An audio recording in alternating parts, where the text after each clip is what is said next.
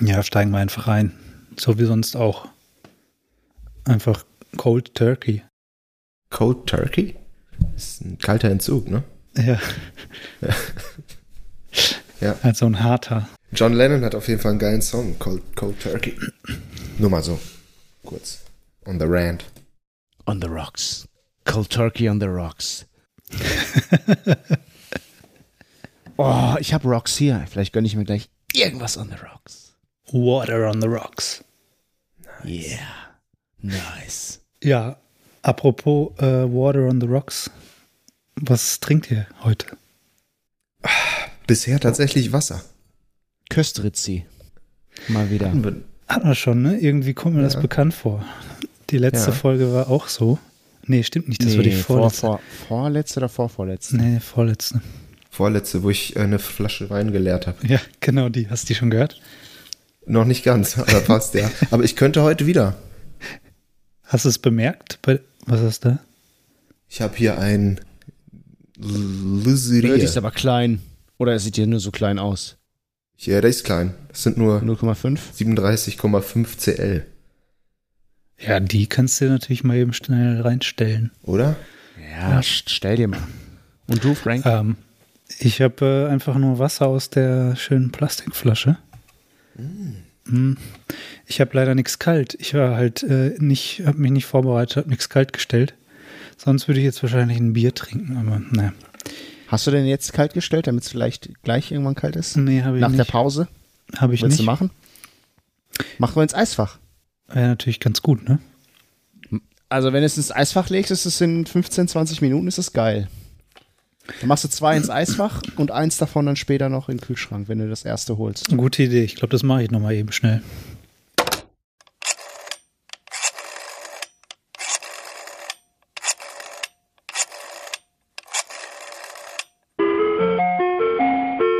All of our representatives are currently busy. Please stay on the line, and your call will be answered by the next available representative. Por favor, continúe a la espera. En breves momentos le atenderemos.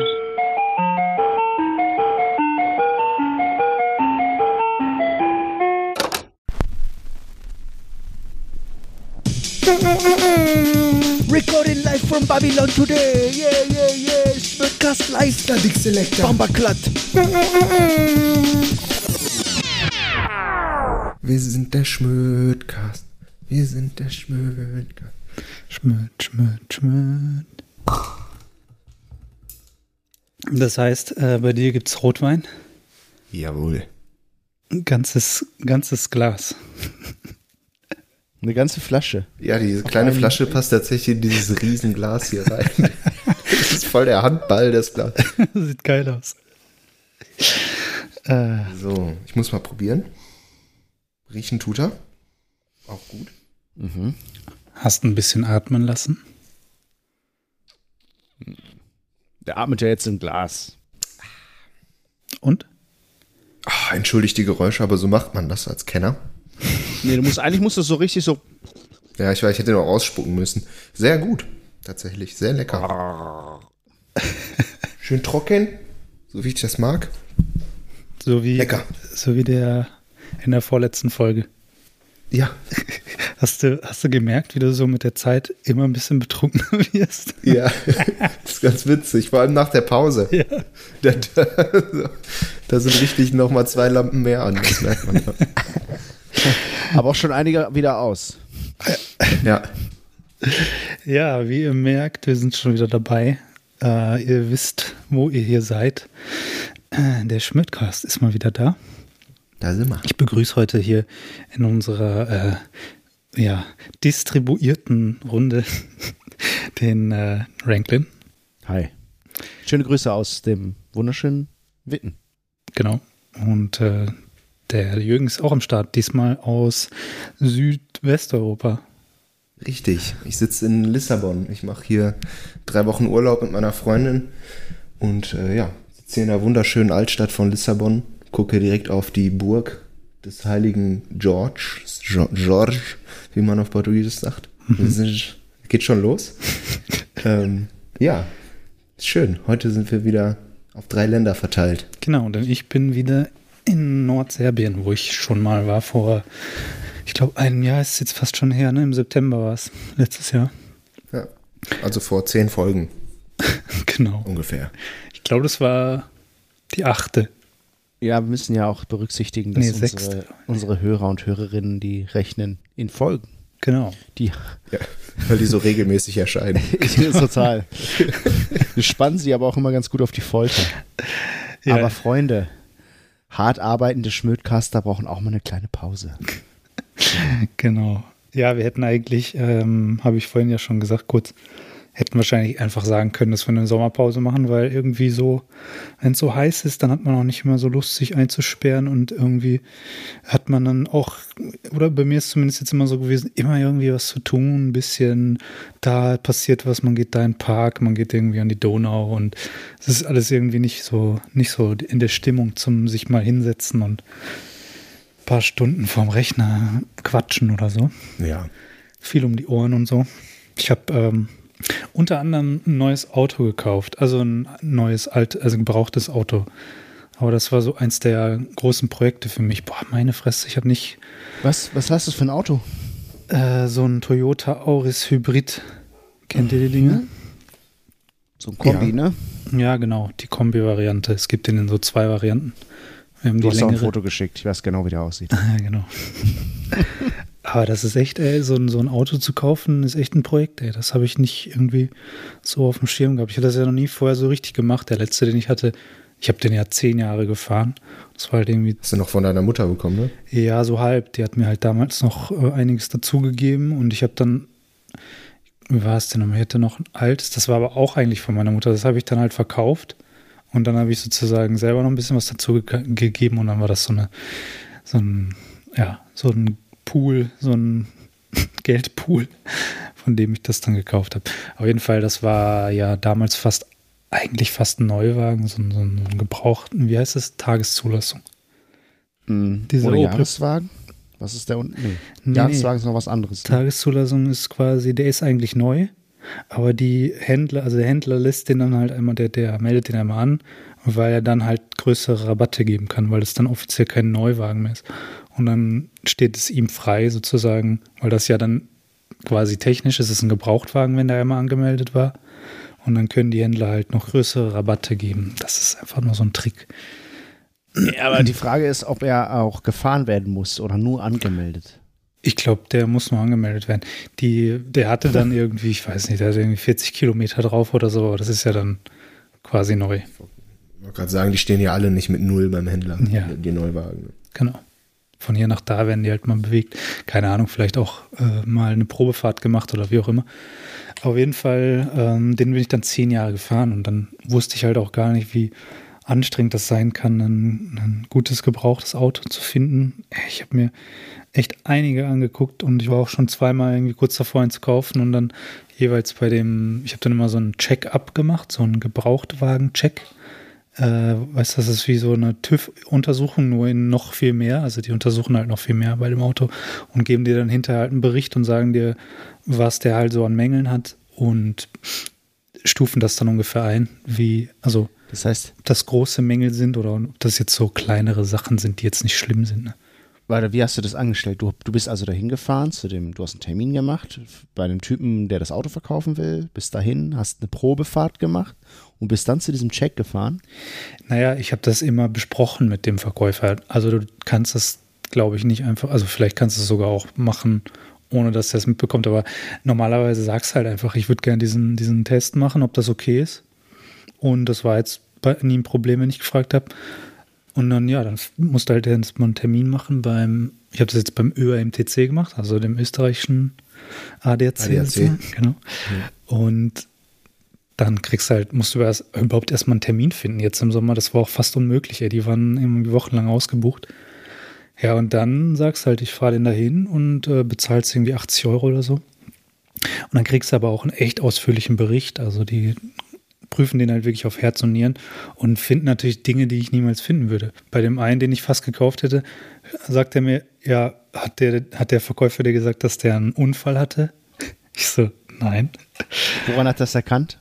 Er meinte, äh, Am Lack meistens. ja genau, er hat mir das am Lack, hat er mir das gezeigt und dem Spaltmaß, wenn dann so Teile auf Ah, der einen ja. Seite einen größeren Spalt haben als auf der anderen Seite. Ja. Sowas zum Beispiel hätte ich erst gar nicht gemerkt. So verräterische äh, Hinweise schon, ne? Genau, aber er hat mir dann auch gesagt, wenn du den von unten dir anguckst, da ist halt ein Loch drin. Also die Karosserie ist so zusammengedrückt gewesen und da ist quasi ein Loch, äh, durch das du in den Innenraum reingucken kannst von dem Auto, von unten. Und das ist halt auch schon so angerostet alles und so, ne?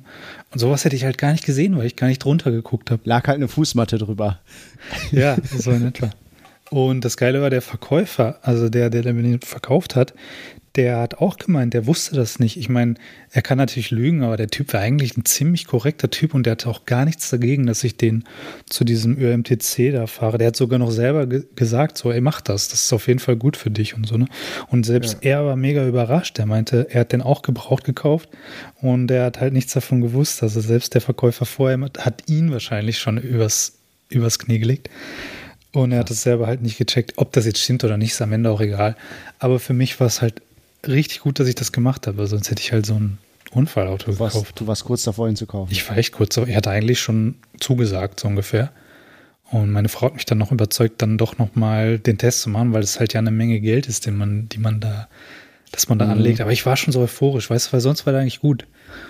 Aber dann habe ich halt auch gemerkt, okay, das ist halt mein getrübter Blick, weißt du, so durch die, die Wunschbrille. Man möchte es endlich hinter sich bringen und Ja. so ein geiles Auto haben. Und Keine Geduld mehr auch, ständig zu gucken. Genau, ja. Ich bin aber auch in vielen Sachen viel zu gutgläubig. Jetzt habe ich mir noch nie ein Auto gekauft. Da bin ich aber auch echt gezeichnet von, von Vater. Da, also, der hat uns auf jeden Fall das immer nahegelegt, dass man das dreifach und vierfach überprüfen muss, was man da kauft. Den würde ich ja Und, einfach aber ich bin auch so, wenn mir der Verkäufer gefällt und wenn ich das Gefühl habe, das ist ein vertrauenswürdiger Kerl oder Frau, dann, dann bin ich auch so, ne? Ja. Mach ich. Mach ich. Ist doch korrekt. Ja. So. Ja, ja, der Als ob nix. er. Genau, So. genau, genau. Und in dem Fall zum Beispiel, wie gesagt, der kann mich natürlich anlügen und so, aber einfach so von der Persönlichkeit, von dem Typ her, kaufe ich ihm das voll ab, dass er das auch nicht wusste, weil der war wirklich auch schockiert so und war auch selber ein bisschen verzweifelt dann, was er jetzt damit machen soll und so. Egal, aber auf jeden Fall ähm, allein deshalb, weil du, weil so, sogar sowas sein kann, dass der Typ selber dich gar nicht verarschen will, aber halt dann was herauskommt, was er selber nicht wusste. Allein dafür und dann einfach, einfach nur diesen objektiven Blick zu haben, lohnt sich das auf jeden Fall bei so viel Geld. Ja, auf jeden Fall dann äh, das Ganze nochmal gemacht mit einem anderen. Bin dafür extra in die Steiermark gefahren. Das war auch eine ziemliche Aktion und dachte eigentlich auch, der, der ist besser so, ne? ja, und dann äh, war der halt irgendwie voll überall schon so angerostet unten drunter. Die eine Bremse ist schon so weggebrochen, weil die schon so vergammelt war, so richtig verrostet. Und ja, dann musste ich wieder, hatte ich wieder dieses, diesen Scheiß, weißt du, wo du dir schon, wo ich auch schon dachte, ja, den nehme ich, der war auch günstig und so. Naja, und dann im Endeffekt, aber da hat sich die Geduld ausgezahlt und ich habe einen echt guten gefunden, wo halt auch der Typ bei dem Check meinte so, ey, ganz ehrlich, hier gibt's nichts an dem Auto, was irgendwie, irgendwie die Bremsflüssigkeit müsste bald mal getauscht werden. Und das ist alles. Der, der eine Reifen ist ein bisschen, ist ein bisschen rissig, meinte er, aber es, das war's. Der hat einfach nichts gehabt. Und Ja, cool. da war ich dann glücklich, weil das halt am Ende dann vom Urlaub alles noch so geklappt hat. Bist du deinen alten gut losgeworden? Ja, sagen wir mal, also zufriedenstellend. Ich, ich habe jetzt nicht mehr, nicht viel mehr erwartet. Aber wir sind ihn losgeworden und haben noch was dafür bekommen. Also alles okay. Ich meinte jetzt viel eher, ob das so stressig war. Hm, nee, es geht. Also Auf welcher Plattform hast du den? in Österreich gibt es halt diese Villamen, das ist so wie eBay Kleinanzeigen in Deutschland, wo du einfach alles verkaufen kannst, auch Wohnungen und das ist, es gibt zwar auch, glaube ich, Autoscout, aber so der Standard ist eigentlich immer Villamen. Und da sind wir den auch losgeworden. Ja, weil ein Kollege von uns äh, hat schon mal seinen Golf und auch seinen Bulli, wobei dann mit dem Bulli war es stressfrei, aber mit dem Golf, ey, da hatte der wochenlang nur Ärger. Und der wollte eigentlich irgendwie 2000 Euro haben und Leute schreiben ihn an und bekunden Interesse und stehen dann bei dir auf der Matte und ja, 500, Ja. Ja. Was 500? Das ist doch keine Verhandlungsbasis, Mann. Ja. So, ne? Und der, der hat ja echt wochenlang sich rumgeärgert und ich glaube, am Ende hat er nicht viel mehr bekommen, tatsächlich, weil er einfach keinen Bock mehr hatte. Aber vielleicht hat er sich auch einfach verschätzt. Vielleicht war die Karre wirklich nicht mehr viel mehr wert. Aber 500 Euro für ein Auto ist schon, puh, das ist schon wenig. Kriegst du halt, wenn du es verschrotten lässt, ne? Ja, Glaube ich. ja, also das ist schon Das ist, echt. glaube ich, 500 oder so. So ungefähr. Nee, nee, also wir haben schon noch äh, mehr bekommen und das Glück war eben, dass wir einen privaten Käufer hatte, der halt auch echt to total korrekt war und der wollte auch halt diesen Test machen. Das habe ich dann sogar noch für ihn gemacht. Ich habe ihm gesagt, du kannst das gerne bezahlen, ich fahre den dann dahin, weil der selber irgendwie nur Automatik gelernt hatte und bisher noch nicht sich getraut hat, den zu fahren, wenn er nicht auf ihn angemeldet ist und so weiter.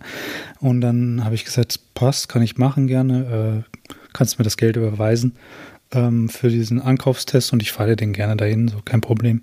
Ich war auch froh, dass ich einen Interessen, Interessenten hatte, der halt wirklich auch er, der es ernst gemeint hatte. Und Ja. der war dann halt auch da, hat sich den angeschaut und meinte halt schon so, ja, der gefällt mir echt gut so.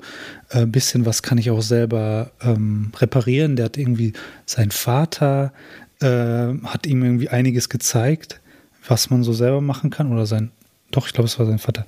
Egal, auf jeden Fall so Öl wechseln und irgendwie so ein paar Sachen, die hat er halt alle, kann er halt irgendwie selber machen, obwohl er selber nicht fährt. So. Oder er ist, hat erst kurz vorher den Führerschein gemacht, obwohl er schon älter war. Also so, ich glaube, Ende 30 oder Anfang 40 sogar schon. Hat aber eben jetzt erst den Führerschein gemacht und ist bisher nur Automatik gefahren. So, und dann habe ich ihn dann hingefahren und so weiter. Und dann war auch okay. Ich meine, der hat halt natürlich zehn Jahre alt, das Lack, Lackbild war halt nicht mehr allzu toll. Ähm, weiß nicht, hatte ja schon hier und da natürlich Dellen und Schrammen, und, aber nichts, nichts Ernstes so. Und ja, dann hat er, hat er den genommen. War, war richtig witzig auch.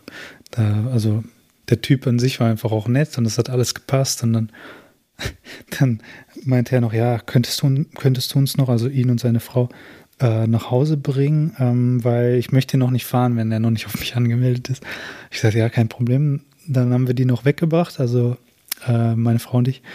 Und dann diese, äh, sind wir da angekommen und da meinte irgendwie, die Schwester war halt auch da und meinte, ah, schön, euch nochmal kennenzulernen und so. Und so, ja, wollt ihr was trinken? Also ja, ja, warum nicht? Und dann haben wir uns so in den Garten gesetzt und dann holt sie irgendwie so Bier und holt so eine Flasche Wein und keine Ahnung.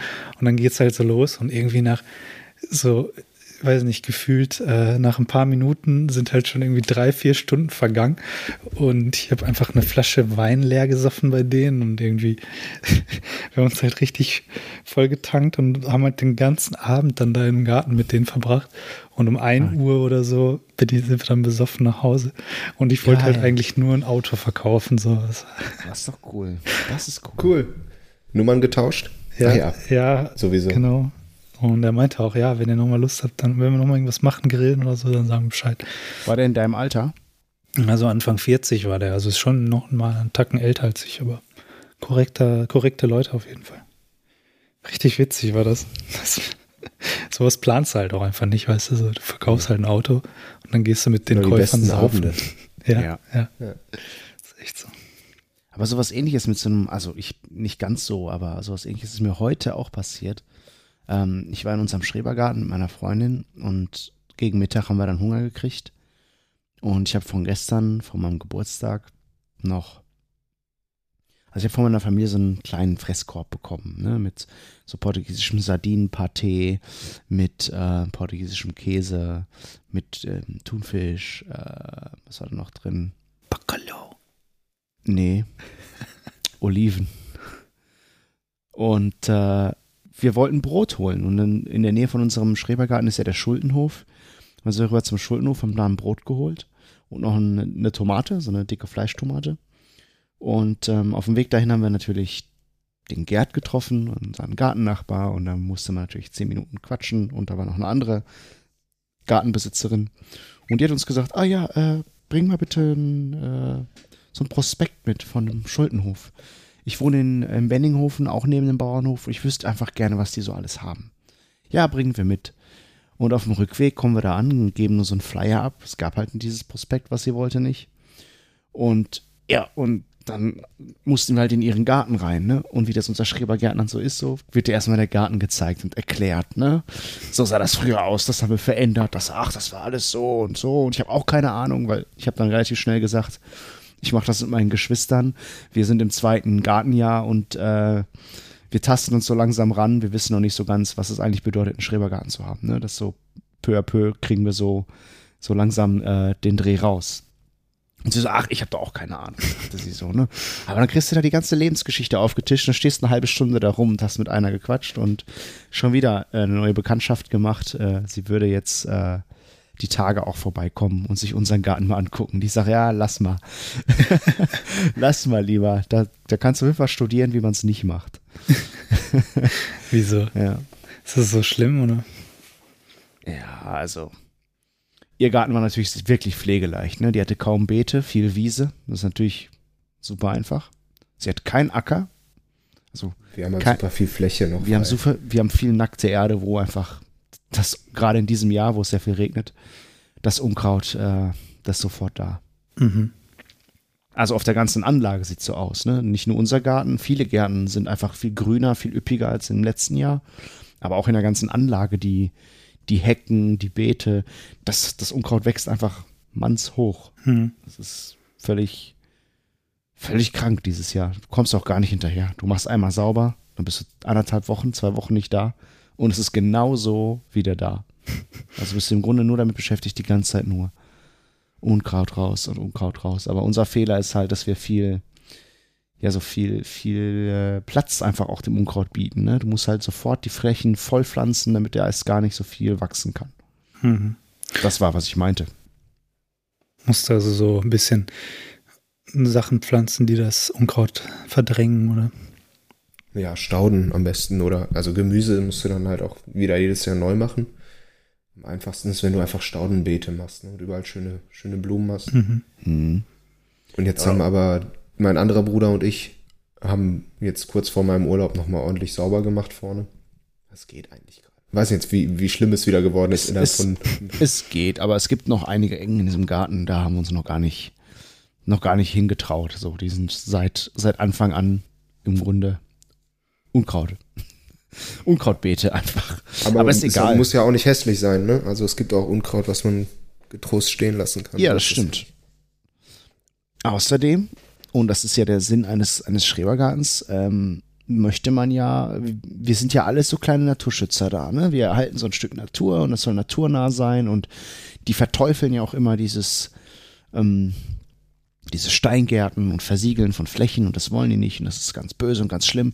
Aber gleichzeitig kriegst du eine Abmahnung, wenn du deine Hecke nicht rechtzeitig gestutzt hast oder wenn dein Rasen zu lang wird oder wenn es zu wild aussieht und aber das, so sieht die Natur nun mal aus. In der halt- Natur gibt's keine mit dem Lineal gezogenen rechtwinkligen Beete, das gibt's halt nicht. Also, ich weiß auch nicht, was die wollen. Naja, ist halt ein deutscher Schrebergartenverein, ne? Ja, da muss man auch erstmal so ein bisschen mit warm werden. Mhm. Klar, die haben natürlich dann ihre Statuten und ihre, ihre Messlatten und sowas. Wie, nennt- wie heißt das immer? Satzung, ne? Die Satzung. Die Satzung. Die Gartensatzung, ja. Ja, so ist das. Ja, und die neue Karre fährt gut, ne? Schön mal wieder zurück, zurückspulen zum alten Thema. Ja, ist jetzt gut gefahren. Also Hybrid. Ich weiß nicht, äh, seid ihr schon mal Hybrid gefahren? Ja, ich bin schon häufiger im, äh, im Taxi in so einem Ja, genau. Gefahren. Taxis, Die gibt's häufig als Taxi. die, die Taxis sind ja heutzutage, früher war ja, Taxi war ja gleichgesetzt mit Mercedes, ne? So in, in Deutschland Ja. zumindest und ich glaube in Österreich auch. Und jetzt ist Ist doch einfach immer noch so, größtenteils. Ja, es kann sein, dass, also ich sehe schon einen riesengroßen Unterschied zu früher irgendwie. Früher hatte man das Gefühl, Taxen dürfen nur Mercedes sein. Und jetzt äh, sehe ich mega viele Toyota ähm, Hybridfahrzeuge. Macht halt auch mega Sinn. Und genau deswegen wollte ich halt auch gerne einen Hybrid haben, weil die Dinge halt erstens ähm, in der Stadt extrem sparsam sind und wir den ja halt doch häufig dann, wenn wir fahren, in der Stadt fahren. Ähm, und weil die Dinge halt einfach ewig halten. wollte gerade sagen. Also die alten Taxen, diese, gerade die Diesel-E-Klassen, haben ja oft die eine Million Kilometer geknackt. Aber ich meine, du hast mir schon mal von dem Auto erzählt und gesagt, Genau. es gäbe auch da schon welche, die die Million geknackt Ja, haben. genau. Das gibt so ein, sogar in Wien, ein ähm, Prius, ein Prius-Hybrid, der die Millionen Kilometer geknackt hat. Und das Ganze Immer, zumindest. immer noch im Dienst? Das weiß ich jetzt nicht. Also ich, der, Artikel, den ich da gefunden habe, ist auch schon ein paar Jahre alt. Aber ähm, die haben jetzt geschrieben, dass es ohne, ohne Reparaturen, sondern nur halt mit normal äh, so Verschleißteilen tauschen. Ne? Also Bremsen natürlich, Zündkerzen, also was, was man halt immer mal tauschen muss. Aber jetzt keine, keine großen Reparaturen oder äh, dass Dinge getauscht wurden oder sowas. Ne? Ähm, und gut, muss man jetzt glauben, aber es ist schon auf jeden Fall krass. Eine Million Kilometer werde ich damit wahrscheinlich zwar nicht fahren, aber mir reicht es halt einfach, wenn das Ding fährt und ich halt nicht viel tun muss. Weißt du, ich habe keinen Bock mehr auf so ein Auto, das halt dann irgendwie dauernd irgendwelche, irgendeinen Scheiß hat, wo du halt dauernd immer irgendwas wieder investieren musst, weil einfach Teile vom Motor und so kaputt gehen. Ja. Das ist auf jeden Fall immer ganz witzig bei diesen Toyotas während der Fahrt. Sie kann man wahrscheinlich auch ausstellen. Ne? Siehst du, was, Ja. was gerade wie arbeitet. Ich habe immer das Gefühl, wenn die anfahren, ist es leise Elektro, ne? Und dann ab 30 oder 50 km/h schaltet sich der Verbrenner dazu oder so, ne? Das hört man richtig. Und das kommt ein bisschen drauf an, ja. Also wenn die, wenn der jetzt, sagen wir mal, der stand jetzt mit leerer Batterie einfach und du fährst los, dann geht sofort der Motor an, um die Batterie halt schon mal zu laden. Ähm, aber sobald, sobald du eine Zeit lang gefahren bist, dann durch das Bremsen und so lädt der dann ja auch diese Batterie. Und ähm, wenn dann die Batterie schon einen gewissen Stand hat, dann schaltet sich der Motor halt auch einfach zwischendurch mal ab. So komplett. Und wenn du dann, äh, also nicht jetzt bei einer schnellen Fahrt, aber so in der Stadt. Und wenn du dann an der Ampel stehst zum Beispiel, ist der Motor halt aus und der, der Verbrenner und dann bist du einfach still, ist einfach komplett still. Und dann, wenn du losfährst und jetzt nicht richtig drauf drückst, sondern so langsam losfährst, dann fährt er komplett elektrisch. Und dann hörst du dieses typische Summen, dieses, dieses leichte Fiepen und so. Und das ist, das richtig geil. Ja, Und- Franklin, wir sind doch auch einmal ähm, diesen i3 gefahren in Wien. Stimmt, genau. Das war ein rein, rein elektrisch. Carsharing war das. Ja, stimmt. Ja, so, so fährst du dann damit auch an. Der, hat, der ist jetzt halt nicht so, der hat nicht so viel Kraft dann mit dem elektrischen Motor. Aber so fürs Anfahren ist das ganz cool. Und dann, wenn du, entweder wenn du richtig drauf drückst, also richtig Gas gibst, dann geht der Verbrenner sofort an, weil er dann mehr, mehr Power braucht. Wenn er einfach, wenn du schneller beschleunigen möchtest. Oder halt dann, wenn du eine gewisse Geschwindigkeit erreichst, dann musst du halt auch wieder dazu schalten. So. Also gibt es sowas nur als Automatikgetriebe. Genau. Mhm. Und das ist jetzt auch kein Plug-in, sondern halt einfach ein Benziner. Das heißt, du tankst einfach Benzin. Und der lädt um die Batterie halt eben nur über den Motor oder, oder übers Bremsen. Wie verbraucht der? Ähm, also ich habe jetzt, wir sind ja jetzt direkt dann in Urlaub gefahren, eben eigentlich überhaupt nicht die, äh, die bevorzugte, das bevorzugte äh, Habitat von diesem Auto. Ja. Also Autobahn, dafür ist er eigentlich gar nicht so gut, äh, weil er eben zwei Motoren mit sich rumschleppt und eine Batterie, dadurch einfach schwerer ist. Aber ich habe jetzt um die fünf Liter verbraucht. Und das ist, das ist halt so Dieselniveau, ne? Voll wenig. Und in der ist Stadt- ein Benziner? Ja, ist ein Benziner. Und in der Stadt äh, soll der, habe ich jetzt natürlich jetzt noch nicht testen können, weil wir sofort in Urlaub gefahren sind, aber so zwischen drei und vier Litern halt nur verbrauchen. Cool. Und der Tank ist normal groß, oder? Ja, so ein normal großer. Ich weiß jetzt nicht, wie viel Liter, habe ich jetzt nicht nachgeguckt. Aber ja, das ist auf jeden Fall schon ziemlich beeindruckend, fand ich. Ich bin jetzt 130 so einfach gefahren die ganze Zeit, ne? Ist halt keine deutsche Autobahn dabei, wo du halt. Ich meine, ich bin eh nicht mehr so. Ich bin 430 fahren kannst. Ja. Könnte man machen. Ja, nee, also ich, ich fahre jetzt eh mittlerweile etwas entspannter. Ich, ich bin auch mittlerweile nicht mehr überzeugt, dass das Sinn hat mit diesem War ohne, ich noch ohne nie. Speedlimit. Früher war ich schon, früher dachte ich mal, ach was, warum Speedlimit braucht man nicht und so, ist doch gut, wenn man so schnell fahren kann. Aber mittlerweile denke ich mir so, nee, ich braucht eigentlich niemand. Könnte man mal drüber debattieren in der Folge, ne? Das so viele. Aber da müssten wir ein bisschen Feedback vorher, ein paar Meinungen noch von anderen Leuten. Weil äh, so oder es ist, es könnte schon funktionieren, bin ich der Meinung. Aber das Problem ist das Fahrverhalten auch vieler Leute durch das nicht vorhandene Tempolimit. Sobald du Also- halt einen, einen VW ab oder so fährst, äh, bist du halt einfach nur im Weg. Ja, sozusagen. Und das ist dann das Problem, dass gedrängelt wird Genau, und so ein genau, Scheiß ja. und genötigt und die Leute haben dann kein Verständnis für die, die nicht 300 PS unter der Haube haben. genau. So, das ist es halt- kann auch nicht jeder so viel PS unter der Haube haben und deswegen ist es schon, schon, schon mal irgendwie schwierig äh, da zu bewerkstelligen. Es gibt Leute, die ähm, dann auch darunter leiden. Am, am krassesten war das, als wir einmal äh, in, in Frankreich waren, in Straßburg. Weißt du das noch? Mhm. Wir sind, äh, die französische Autobahn geht dann einfach fließend über in die deutsche Autobahn. Da sind dann Eingangsschilder so, jetzt sind sie in Deutschland, dann wird auch immer angezeigt, wie du, wie schnell du wo fahren darfst. Ne? Das ist ja dann in jedem Land immer anders oder manchmal gleich und wird trotzdem nochmal angezeigt. Wie auch immer, kaum passierst du die Grenze, geht es auf der linken Spur los mit die ganzen dicken BMW und Audi SUVs und so die unschnittigsten und schwersten Karren, die man sich vorstellen kann, ballern übertrieben schnell an einem vorbei und du denkst dir, ja, ich bin in Deutschland. Jetzt geht's ab. So, die linke Spur ist immer so, wow, äh, ich habe Angst. Ja. Ich hab, mir ist das mal passiert. Ich, Ja. bin, ich bin rüber und im Spiegel ist es schwer einzuschätzen. Das du fährst mega ja. Alle sind schnell, alles bewegt sich ne, äh, relativ zueinander, relativ schnell und es gibt dann äh, andere, die sind hyperschnell, so wie die ganzen Audi-Fahrer. Ja. Und dann wollte ich, dann wollte ich halt überholen. Guck so, ah, der ist noch voll weit weg, ne? Ich scher eben aus und überhole hier mal eben diesen LKW, ne? Ja, Pustekuchen, ey. Ich guck das nächste Mal in den, in den Rückspiegel und der klebt mir auf der Stoßstange. Bin ich so, da bin ich, ohne den LKW zu überholen, direkt wieder zurück. Das, das war wirklich gefährlich. Da ist mir das Herz in die Hose gerutscht, muss ich wirklich sagen. Und das ist eben genau. Das sind genau die Situationen, die ich nicht mehr vermisse und die ich auch jetzt erst so richtig bemerke, genau wie du beschrieben hast. Dadurch, dass ich jetzt halt eigentlich immer in Österreich oder wo auch immer ich unterwegs bin, immer mit Speedlimit, immer diese 130 habe, habe ich erst mal gemerkt, wie entspannt das sein kann, Und es reicht. auf Autobahn zu fahren.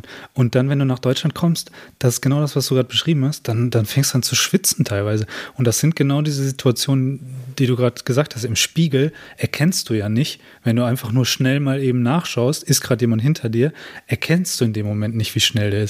Du musst halt schon quasi einmal schauen, ein paar Sekunden warten und nochmal schauen.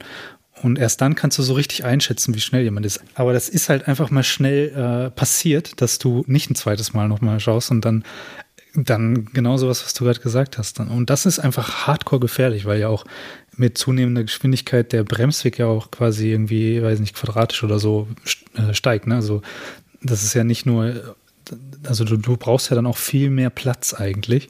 Und dann ist es auch schon wieder ineffizient, wenn du, wenn Leute so hardcore schnell fahren dürfen und das auch tun, dann, dann ist halt auch, die, dann, dann benutzt du eigentlich die Straße auch gar nicht optimal. Und das fördert meiner Meinung nach extrem rücksichtsloses und egoistisches Fahren. Und äh, natürlich ist die Autoindustrie nicht daran interessiert, dass es ein Tempolimit gibt. Die wollen dicke Karren bauen, mit denen du, weiß ich nicht, 350 fahren kannst. Aber mal ganz ehrlich, äh, wir leben in Zeiten, wo wir darüber debattieren, ob wir CO2-Steuern äh, erheben sollten, ob, ob, äh, ob wir überhaupt noch äh, viel Auto fahren sollten äh, und all diese ganzen Sachen. Da finde ich, gehört eine, also das ist meine persönliche Meinung, das, das, können, das können unsere Hörer gerne auch äh, ähm, anders sehen und auch dann bitte so kommentieren. Aber ich finde und ich glaube, vielleicht liege ich da falsch, Schmödkast Halbwissen, ich glaube, dass Deutschland das einzige Land der Welt ist ohne, ohne Speedlimit. Ich glaube auch, ja. Ich glaube, in jedem anderen Land der Erde gibt es das auf den Autobahnen, nur hier nicht. Und äh, irgendwie, äh, was wollte ich sagen? Ja, es ist umweltschädlicher, Ja. weil man ineffizient fährt. Denn dadurch entstehen ja. Ja. auch, gerade weil ja nicht jeder so schnell fahren kann, und auch wenn, wenn alle so schnell fahren wollten, äh, es, es, es sind einfach nur drei Spuren und man muss gegebenenfalls auch mal ausweichen. Es gibt ja immer noch LKW und dann gibt es noch LKW, die LKW über, überholen und dann musst du ja zwangsläufig, auch wenn du auf der mittleren Spur eigentlich immer safe fährst, du musst ja dann zwischendurch doch mal nach links und die ganz schnellen irgendwie stören und ausbremsen. Ja. Und das, das, das ist, ja, das fördert doch Staubildung. Ja. Wenn die Autobahn, äh, vor allem ist es gerade hier im Ruhrgebiet, äh, fällt das immer wieder auf, ein sehr, sehr dicht besiedelter Ballungsraum, wo es im Grunde auch gar keinen Sinn macht, weil du, du fährst vier Kilometer äh, maximal ohne, ohne Einschränkung und dann hast du schon wieder dieses 180, 60, weil es eine Auto, weil es eine Baustelle gibt. Dann darfst du wieder Mhm. rasen drei Kilometer, dann wieder 180, 60. Weil ir irgendwo ist immer eine Baustelle und im, im Abstand von fünf Kilometern musst, wirst du immer wieder runtergebremst. Und deswegen macht das einfach keinen Sinn. Und dadurch, dass die Autobahnen so voll sind, entstehen so mega lange Rückstaus. Und in Frankreich habe ich das gemerkt, 130 glaube ich da das Limit. Ähm, zwischen Paris und Bordeaux geht es nur geradeaus. Es ist relativ flach. Ähm, du machst den Tempomaten an Mhm. und alles ist gut. Und die, die linke Spur ist eigentlich immer frei. Klar, Mhm. es gibt Leute, die fahren mal ein bisschen schneller und die wird dann auch wirklich nur dafür benutzt zu überholen und dann scheren die Leute meistens auch wieder ein. Hier zu Lande äh, sieht man tatsächlich oft so notorische Linksfahrer, Mann, die sogar links pennen. Ja. Das gibt's halt auch. Das ist natürlich auch kacke, ne? Wenn eigentlich kein Tempolimit besteht, Ja. aber Leute links dann trotzdem nur 130 fahren. Das ist auch, das ist Also lebensmüde. Verkehrspädagogen, ne, Ja. dann Leute erziehen wollen auf der Autobahn. Ich wette, Ja. der erste Entwurf in Deutschland wird auch sein, ja, wir machen jetzt ein Tempolimit von 380. Ja, nein. Oder pass auf. Tempolimit auf den beiden rechten Spuren, aber links ist ohne. Oh, ist ja noch beschissen. Ja, aber ich weiß nicht, wollt, der Jürgen wollte vielleicht noch so ein bisschen den, den Gegen, Gegenpart spielen, das Gegenargument. Den, ja, man, Devil's Advocate. Ja, ich, ich habe jetzt mich dann auch dagegen ausgesprochen, dann hau mal raus. Was? Du wolltest vorhin, glaube ich, so ein bisschen eigentlich sagen, wenn, wenn das Verhalten, also mit dem richtigen Fahrverhalten wird das funktionieren. Ja, ja klar. Also man, ich finde, das könnte funktionieren. Es muss ja kein Tempolimit geben, wenn dann einfach Rücksicht genommen Mhm. wird. Ne? Wenn Leute, die nicht so schnell fahren wollen oder können oder was auch immer, dann nicht bedrängt werden. Dass man bei Tempo 150 jemanden bis auf einen halben Meter drauf fährt, das geht einfach gar nicht. So, ne? Und gerade bei Fahranfängern oder Leute, die sich unsicher fühlen am Steuer, löst das einfach manchmal einen Unfall aus. Ne? Das, das kann echt zu Problemen führen. So. Ja. Äh, Selbst ich, den würde ich sagen, der immer ein, sicherer Fahrer war und immer das Auto, ich habe immer das Gefühl, dass ich die Situation beherrsche und vorausschauend fahre und alles, aber wenn ich die vier Ringe im, im Spiegel sehe, im, im Rückspiegel, dann, jeder wird so ein bisschen nervös. Ja. Ne? Wenn ich da mit meinem Mazda 323 von 92 gefahren bin, so als mit 18 Jahren, und jemand ist mir so aufgefahren, da, da rutscht einfach das Herz in die Hose. Ja. Ne? Das ist einfach echt keine coole Situation. So.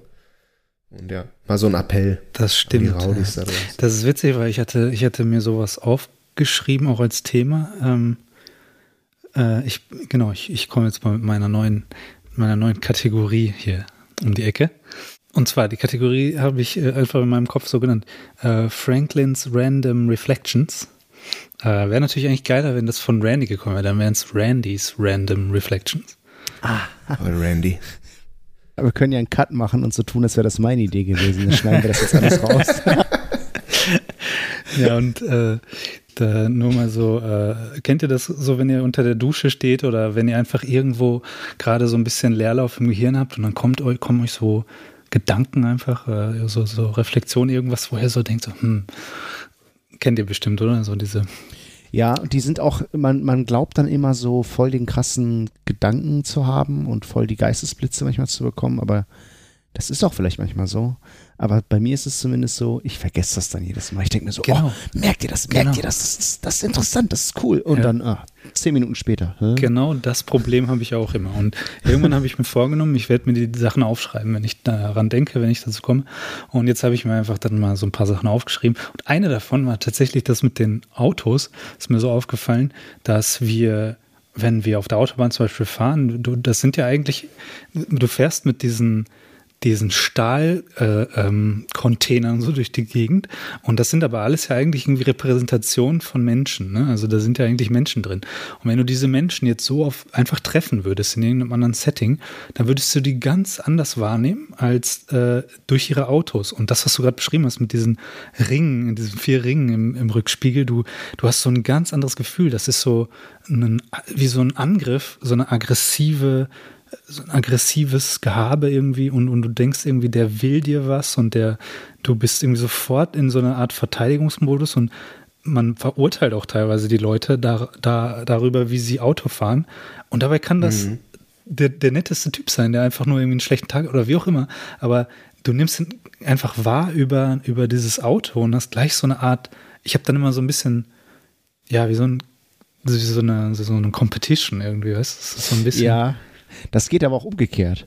Wenn du dich in irgendeine krasse Karre setzt, du hast jetzt Ja, einen genau. Prius Hybrid, Ja. aber setz dich mal in einen Q7 SLS 3 Milliarden, äh, dann fährst du auch plötzlich ganz anders. Ja. Ne? Auch wenn du gar nicht der Typ Ja. dafür wärst. Einfach nur, weil du die Möglichkeit hast, ja.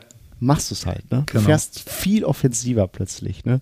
Ja, das ist schon witzig. Und Der Rausch der Geschwindigkeit. könnten halt auch wirklich so, so, so Leute sein, weißt du, die so normalerweise, wenn du sie einfach in einem anderen Setting kennenlernst, die so total nett sind oder irgendwie so ganz, ganz anders so. Und dann plötzlich durch diese, durch diese Repräsentation, durch diese Metallkisten ist es gleich so ein komplett anderes Spielfeld und eine komplett andere Wahrnehmung. Und auch teilweise, da werde ich halt auch so wütend manchmal auf Leute, weißt du, wenn die dich so, genau wie wenn die einfach so im Rückspiegel erscheinen und dich so von der Bahn schieben wollen, denke ich fort, sofort so, boah, was muss das für ein, für ein Arsch sein, weißt du? Und Ja. in Wirklichkeit kann es genauso gut sein, dass, keine Ahnung, er halt jetzt ah, die Bremse doch nicht so hart gedrückt hat, weil er denkt so, ah, ich wollte doch nur eben vorbeifahren und Oder ich hab's eilig. Meine Frau kriegt gerade unsere Zwillinge. Ja. Ich muss jetzt schnell dahin. Genau, es kann ja alles Mögliche sein. Aber so, wie sich das plötzlich dann dadurch so verändert, und das fand ich irgendwie interessant. Ja. Also ich, ich, ich habe das auch oft und im Straßenverkehr ist man ja auch dann oft und gerade auf diese Menschen schimpft man dann so vielen, denn ich bin dann schnell dabei so zu denken, so, oh, ihr Fixer. Also, dann, ich denke mir so, ja, ihr scheißt doch auf den Planeten, ne? Ihr, ihr fahrt hier so eine dicke Karre, Firmenwagen, Diesel, juckt nicht, juckt nicht. Ihr zahlt mit Tankkarte überall umsonst, ihr, zahlt- ihr zahlt gar nichts. Die Firma zahlt und das ist so die erste Annahme, die man hat. Ja, euch juckt das Klima nicht, euch juckt das alles nicht. Und äh, erstens ist es total anmaßend, das zu behaupten, während man gerade selbst in einem Auto sitzt. Mhm. Das ist schon mal äh, das erste Problem. Und das zweite ist, äh, wie du gerade beschrieben hast, so, ja, vielleicht ähm, hat er gute Gründe, gerade so zu fahren und ist eigentlich auch ganz nett und absolut der grüne Typ.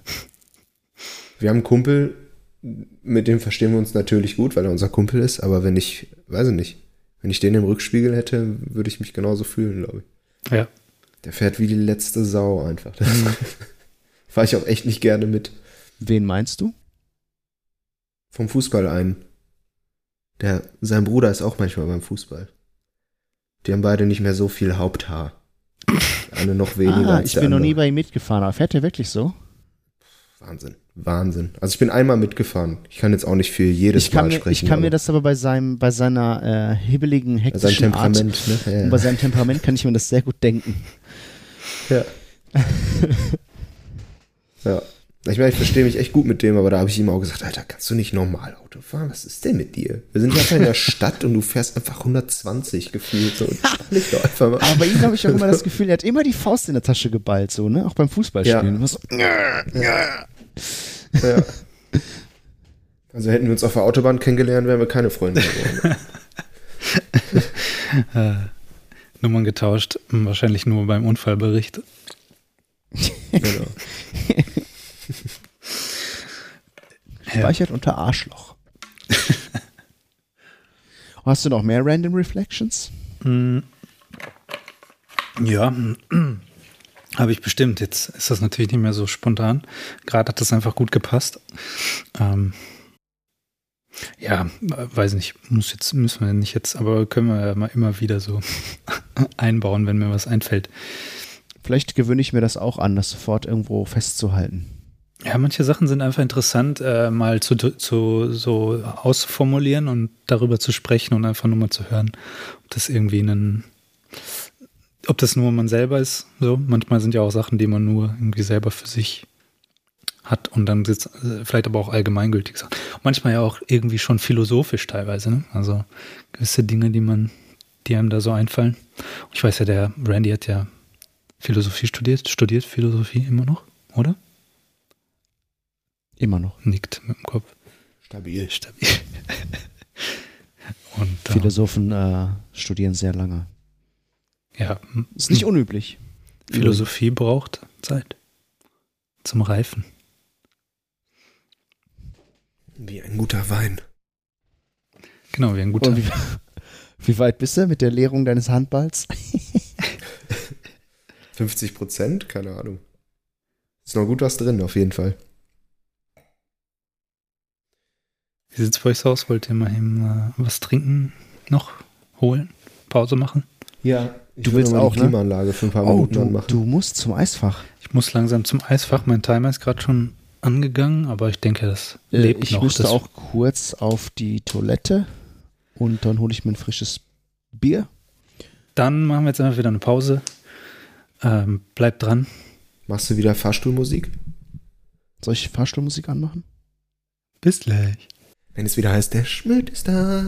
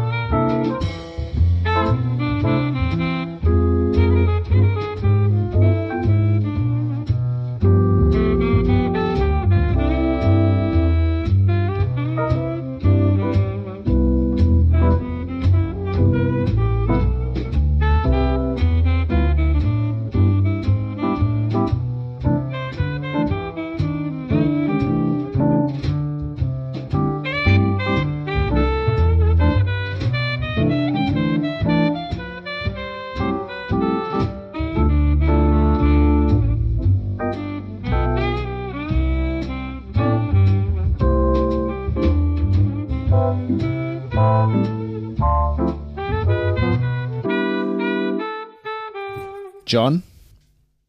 Jim? Jim? Jimbo? Ist auch so ein, so ein geiler Vibe hier draußen auf der Straße einfach, ne? Generell gibt es jetzt ganz viele Brasilianer in Portugal. Wir waren auch äh, an unserem ersten Strandtag. Neben uns haben sich direkt so zwei Brasilios platziert. Direkt Samba gemacht. Hatten zwei Trommeln dabei. Hatten herber schon einen im Tee. War richtig witzig.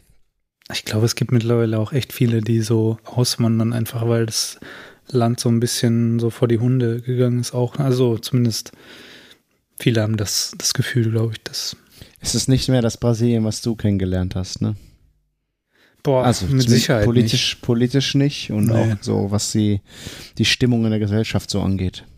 nicht. Ja, mit Sicherheit Ja. hat sich da viel verändert, aber gerade so in den letzten Jahren mit dem Bolsonaro, das ist halt wirklich, muss schon hart sein. Ich habe, ähm, du, du kennst ja Pekelin Pauf.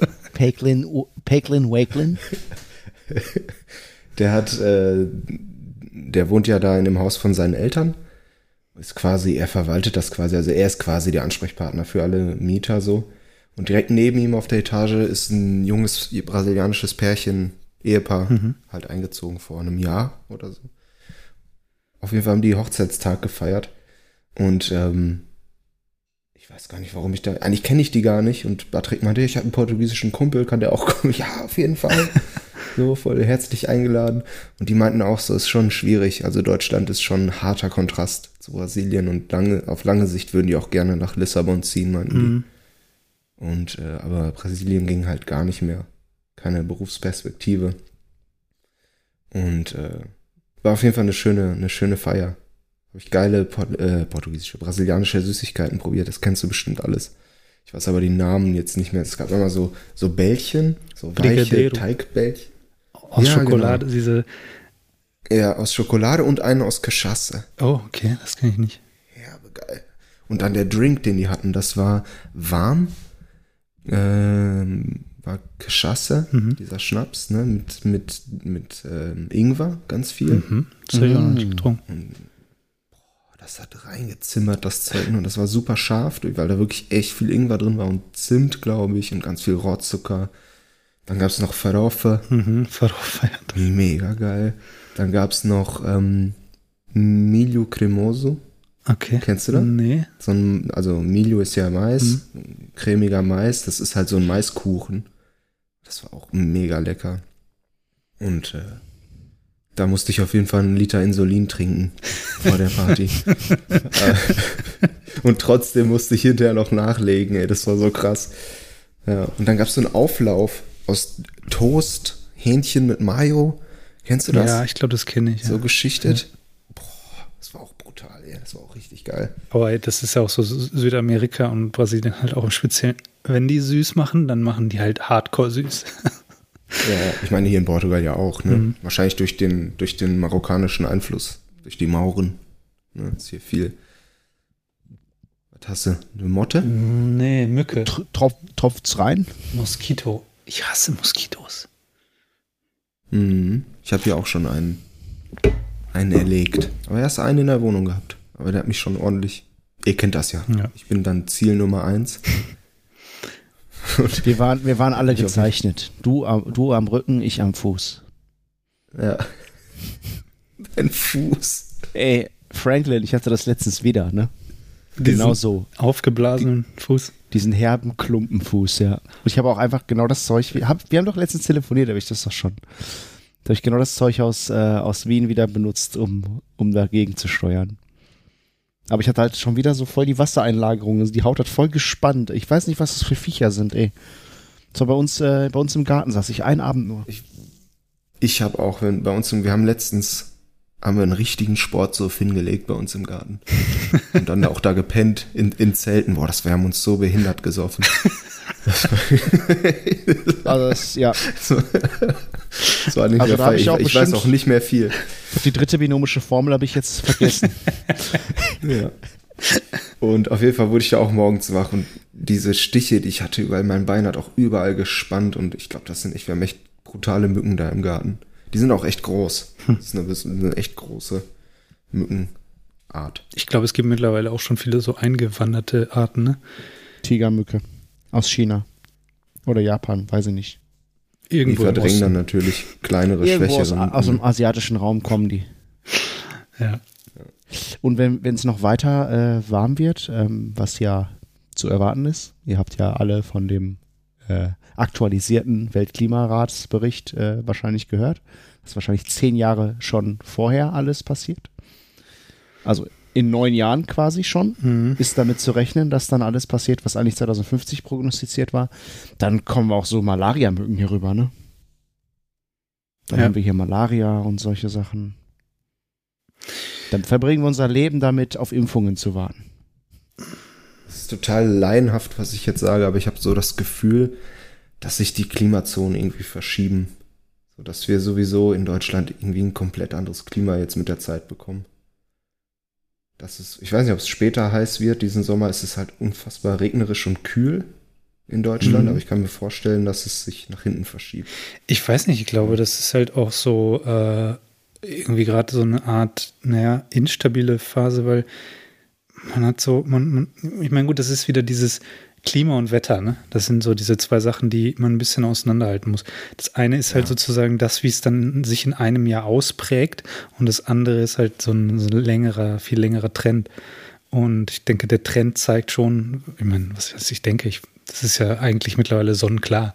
Du dass fühlst es. dass der, genau, dass der Trend einfach in diese, in diese Erhitzung geht und, und die ganzen Folgen sieht man halt, halt jetzt so richtig, also so richtig, richtig. Die hat man ja vorher schon quasi messen können und auch schon teilweise vielleicht gesehen, aber das ist jetzt gerade so, ich glaube, so mittlerweile wird es einfach jedem bewusst so. Jeder hat schon jetzt irgendwas gemerkt davon. Mhm. Aber ich habe letztens ein, ein, also so ein anderes Modell oder eine andere Prognose quasi äh, mitbekommen. Durch den Klimawandel verlangsamt sich wohl der Golfstrom und Mhm. versiegt. Ja. Und der Golfstrom ist ja dafür verantwortlich, dass wir hier in Nordeuropa oder in, in Europa generell mildes Klima haben.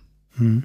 Der Golfstrom oder das, Auf, das Auftreten des Golfstroms, das sich so Einpendelns dieses Golfstroms, das über Jahrtausende sich ja auch entwickelt hat oder Jahrmillionen, kann man sich ja gar nicht vorstellen, so ein Zeitraum. Das hat dafür geführt, dass die letzte, dazu geführt, dass sie nach der letzten Eiszeit quasi das Klima, wir in, dieses, in diese Klimazeit eingetreten sind, die wir kennen, in der wir leben. Hm.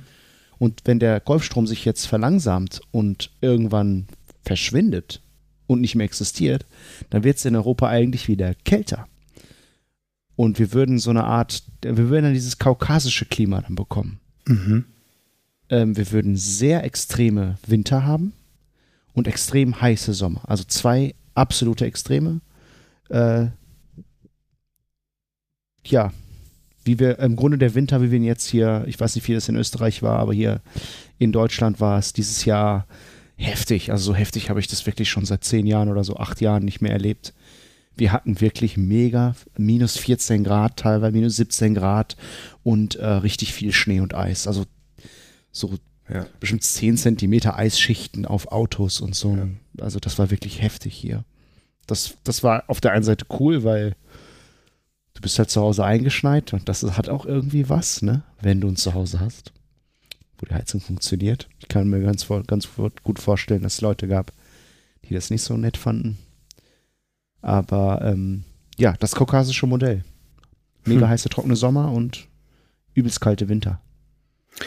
Ja, aber das meine ich, ist es, glaube ich, also gefühlt ist es gerade einfach so mega instabil, dass es einfach nicht mehr so dieses Gewohnte ist, wo, was man so kennt, wo man sich irgendwie so ein bisschen darauf verlassen hat, sondern wie so eine Art Übergang, ne? sodass man nicht so genau, Mhm. dass es sich vielleicht in irgendwas anderes reinpendelt. Aber ich glaube, das ist auch einfach diese Ungewissheit. Man kann halt nicht so wirklich vorhersagen, was genau passieren wird, weil ja, auch dieser, das eine ist dieser Golfstrom, das andere ist dieser Jetstream in der Luft quasi, ne, weit oben. Also ähnliches Ding, was irgendwie auch äh, sich so eingependelt hat, wo immer die, die, diese Hoch- und Tiefdruckgebiete ja eigentlich immer so relativ sich abgewechselt haben und irgendwie mal in Bewegung geblieben sind und dass sie jetzt aber dann so lange eigentlich an einem Fleck bleiben. Ne? Das merkt man ja jetzt diesen Sommer wieder mit den ganzen Bränden und so weiter. ist schon, keine Ahnung, schon Ja, heftig. Wir hatten hier Hochwasser und an anderen, in, an anderen Orten der Erde fackelt alles ab. Ja. Die hätten den Regen, die würden, die könnten den Regen jetzt richtig gut gebrauchen, den wir hier die ganze Zeit haben. Oder zumindest kühlere, feuchtere Luft. Ja. Ich weiß nicht, wo das war. Ich glaube, es war in der Türkei, dass dann natürlich, Gott, die armen Menschen, so krass die Klimaanlagen benutzt werden, also so runtergekühlt wird zu Hause, dass jetzt die Regierung gesagt hat, dass das irgendwann das Stromnetz zusammenbricht. Das war in Und Griechenland. deswegen man jetzt, war das in Griechenland? Und die Leute Ja. nur noch auf maximal 26 Grad ihre Wohnung runterkühlen dürfen Mhm. oder so. Ja. Und äh, ich meine, wenn es draußen 47 sind, dann bist du dankbar für 26 in der Bude wahrscheinlich, aber trotzdem. Das ist schon heftig, ne? Ich glaube, das ist auch in Amerika schon immer so ein Problem gewesen. Die haben ja immer schon sehr marode Stromnetze. Dass es da, glaube ich, regelmäßig ein Problem auch darstellt. Und dass die dann häufiger auch Blackouts natürlich haben im Sommer. Gerade dann, wenn es keiner gebrauchen kann, aber halt die Leute natürlich trotzdem, klar, jeder möchte es einfach kühl haben und angenehm und dann gibt es halt die Blackouts, weil, die, weil das Netz einfach das nicht tragen kann. So. ne? Ich muss nochmal das Fiepen vom Kühlschrank. bisschen austricksen.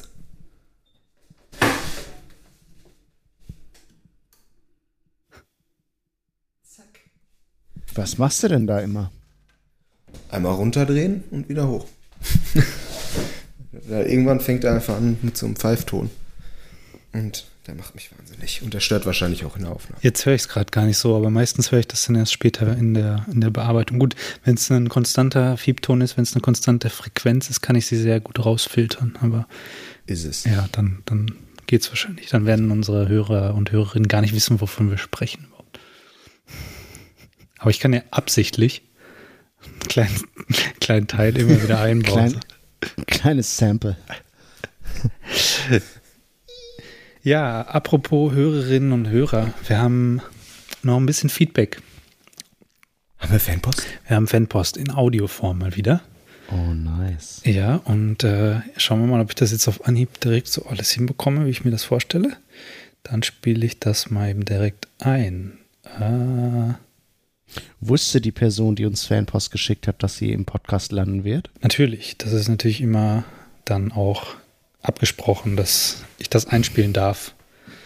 Äh, Moment, kurz Moment.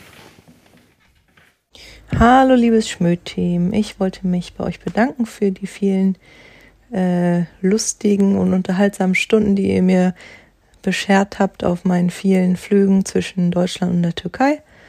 Und ich hatte jetzt auf dem letzten Flug, hatte ich leider vergessen, eure neue Folge runterzuladen. Aber weil ihr mal über diesen Farming Simulator gesprochen habt, habt habe ich mir den äh, runtergeladen und habe den dreieinhalb Stunden gespielt. Also vielen Dank auch dafür. Macht weiter so, ihr seid spitze. Ja, ist ja geil. Ich bin auch wieder, wieder reingekommen. Ich bin auch wieder im Farming Simulator Fieber. Ja, danke erstmal an Lotte an dieser Stelle für diese ähm, Nachricht. Genau, ja.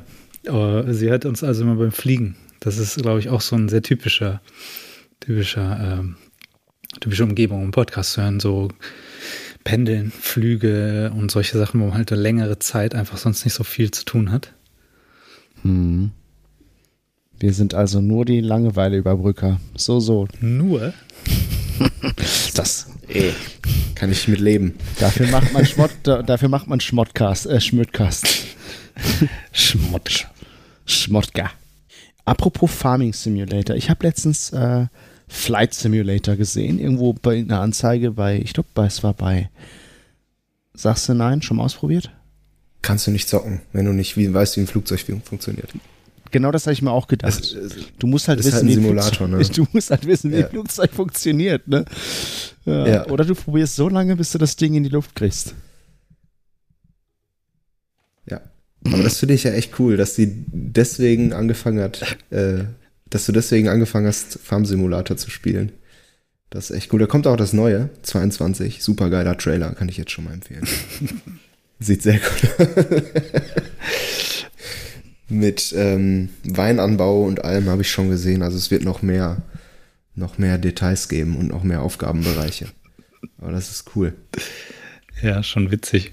Das, äh, damit habe ich jetzt auch nicht wirklich gerechnet, dass das sozusagen hängen bleibt, der Farming Simulator. Du hattest dir das auch noch nicht angehört? Angehört die Folge doch schon, aber ich habe jetzt Nein, nicht. nein, die, äh, das Feedback. Doch, das Feedback habe ich mir schon natürlich angehört, aber ich äh, habe einfach nicht Okay. damit gerechnet, dass jetzt aus unseren ganzen Folgen ausgerechnet diese, dieser Themenblock irgendwo so verfängt und dann Ja. jemanden quasi zum Farming Simulator bringt. Aber hat es alles schon gegeben. Sehr gut. Ich heiße, falls du das auf PlayStation spielst, ich heiße Sea Fliegen 92. Dann können wir das mal zusammen eine Farm gründen. Und mal ein bisschen, mal ein bisschen die Felder pflügen gehen. Kann man das nicht plattformübergreifend zocken? Ich weiß es gar nicht. Ich glaube kein Crossplay. Aber ich bin, obwohl es gibt, es ist ja immer das Problem, vor allem bei vielen Spielen ist, dass du dann auf dem PC super viel modden kannst und auf der Konsole nicht. Aber äh, Farm Simulator hat tatsächlich die Mods alle auch für die, für die PlayStation freigegeben. Und für die anderen Konsolen. Also da könnte es sogar möglich sein, tatsächlich. Also Lotta, wenn du äh, noch eine Farmaushilfe brauchst zum äh, Mais äh, dreschen oder so,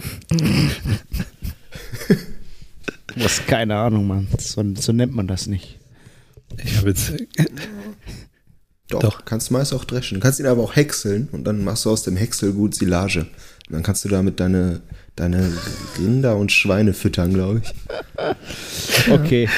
heute äh, Schmödcast Vollwissen.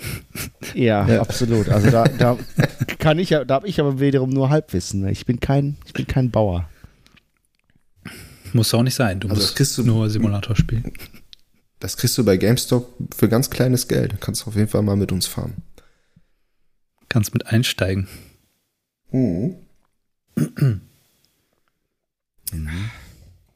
Vielleicht probiere ich auch mal Bus-Simulator. Bus, also Bus kann ich ja. Flugzeug ist vielleicht wirklich ein bisschen viel, aber Ja. Und bei den Mods musst du dir eine Sache noch, auf jeden Fall das Subventionsschild holen, damit du nicht von, von Null anfängst, damit du ein bisschen Kohle kriegst.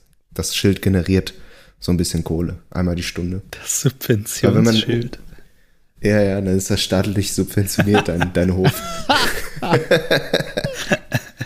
Weil ohne Scheiß, wenn du das richtig spielen würdest, ne, ohne Mods und ohne Hilfen und das ist super hart. Also Mhm.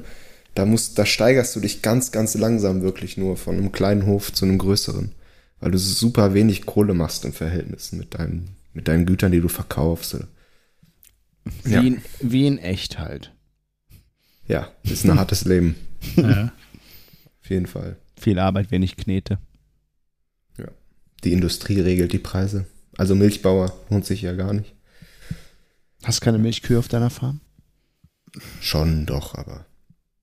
Nein, jetzt nicht bei Farm Simulator. Ich meinte das jetzt in Wirklichkeit. So. Kann man auch ähm, Wheat anbauen? Gibt es bestimmt einen Mod. Ja, ne?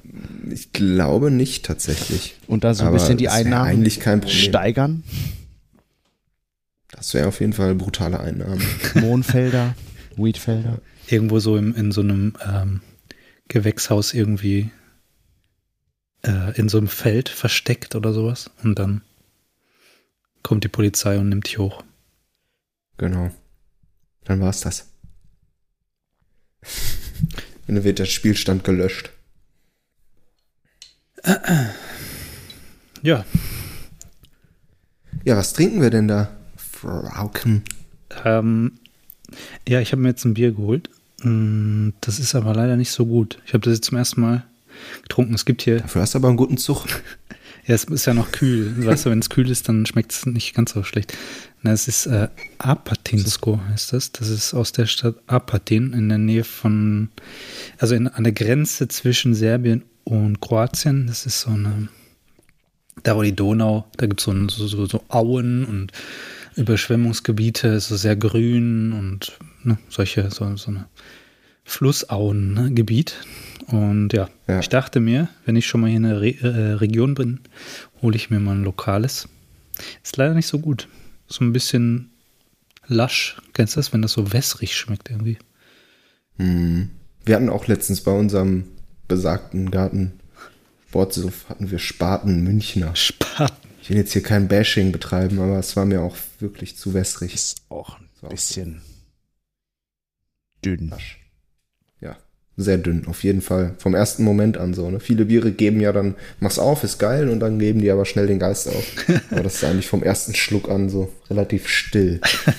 so, das ist, finde ich jetzt nicht so. So wie Bud war, Light. war mir aber dann egal in dem Zustand. Zum Piccolo-Spielen war's gut. Zum was spielen? Piccolo. Piccolo, das ist so eine Sauf-App. Ja, Bierbong haben wir doch gespielt. Hier, Bier, Bier, Bier-Ping-Pong haben wir gespielt. P-Pong Bierpong, ja. auch. Hm. Was mit den, dieses Ami-Spiel mit dem Tisch, der Tischtennisplatte und den Da Becher. braucht man diese roten Plastikbecher für, oder? Haben wir sogar. Haben wir tatsächlich, braucht man aber. Kriegt man die jetzt schon so? Oder sind das dann extra so Bierpongbecher?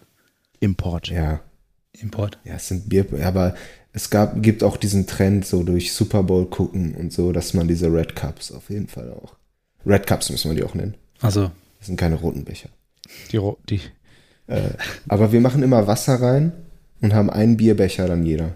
Weil sonst gammeln dir die Becher halt weg, ne? wenn du da Bier reinkriegst. Dann musst du jedes Mal neue Becher kaufen. Auch scheiße. aber die kann man doch ganz gut spülen, oder nicht? Ja, kannst du einfach Wasser rein und dann trinkst du halt immer eine Anzahl von Schlücken aus deinem Bierglas. hm. Könnte man, Oder du machst halt immer nur ein bisschen rein und dann eckst du das halt immer und machst immer wieder ein neues bisschen rein. Man könnte wahrscheinlich auch einfach irgendwie Gläser oder so nehmen, oder? Oder ist es dann nicht so? Funktioniert nicht so gut. Ah, dann ist auch das, das Abprallen natürlich krasser. Ah, okay, So. hm, verstehe. Hm, Gefahr, ist natürlich besteht die Gefahr, dass man die zerdeppert auch, ne? Und die Öffnung dieser Becher ist auch schön groß. Ne? Hm. Also es darf jetzt auch nicht zu schwer werden, finde ich. Sonst ist es wie auf der Kirmes, wo man so Ringe Ja, genau. niemals treffen kann. Ja.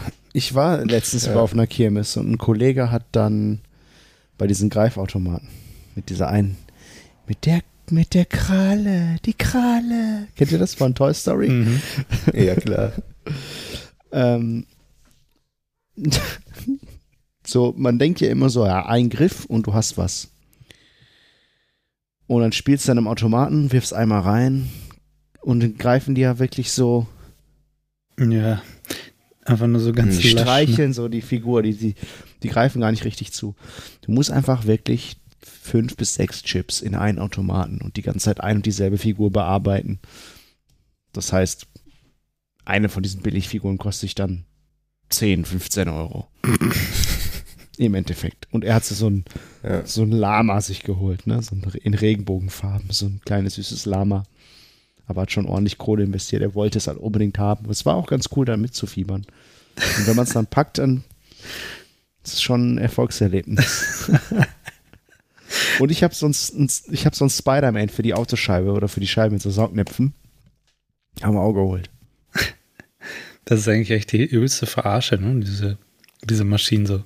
Du wirfst Geld rein und äh, die ist einfach nur so, genau, gib mir Geld und ich verarsche dich. Du musst schon extrem Glück haben, mit einem Versuch auch einen rauszuholen. Dann hast du, glaube ich, das ist die einzige Möglichkeit, wie du die dann wiederum verarschen kannst. Weil du dann so billig wie möglich wegkommst. Aber das kostet ja wahrscheinlich nichts, das, was da drin ist. Ach, das sind ja irgendwelche. Das ist alles Ramsch, Alter. Aber, und das ist uns auch aufgefallen, du musst dann diese, die hat, du- ihr müsst euch vorstellen, das war so ein, so ein großes Areal und da standen bestimmt 30 von diesen Dingern. In, in jedem waren unterschiedliche Sachen drin. Und die waren immer so richtig schön reingequetscht. Alles schön festgedrückt. Damit du erstmal schön ein bisschen buddeln musst damit. Ne? Ich, was ich sagen wollte, wir waren ja, äh, wir hatten doch mal die Saisonkarte für Movie World. Ah, jo. Und da bin ich auf jeden Fall immer froh und heute noch froh, ähm, dass wir nie an solchen Sachen da uns lange aufgehalten haben. Dass wir immer Stimmt. auf Fun aus waren. Ne, da hätten wir auch richtig uns Geld aus der Tasche ziehen lassen können. Apropos Saisonkarte vom Movie Park und Fun. Ich war letztens im Fort Fun. Fort Fun. Das gibt's Kennt ihr noch? das? Ich war da kennst nie. es. Wo ist das denn? Ich war da nie, aber ich habe das das. ist im Sauerland. Das war auch immer so früher irgendwie, als ich klein war, habe ich das auch mal gehört und wollte da irgendwie immer hin, aber ich bin da irgendwie nie gewesen. Es ist voll der Babypark. Das Ja. war an dem Tag, wo wir auch dann im Garten gepennt haben. Genau an dem Tag war ich da. Ja, stimmt.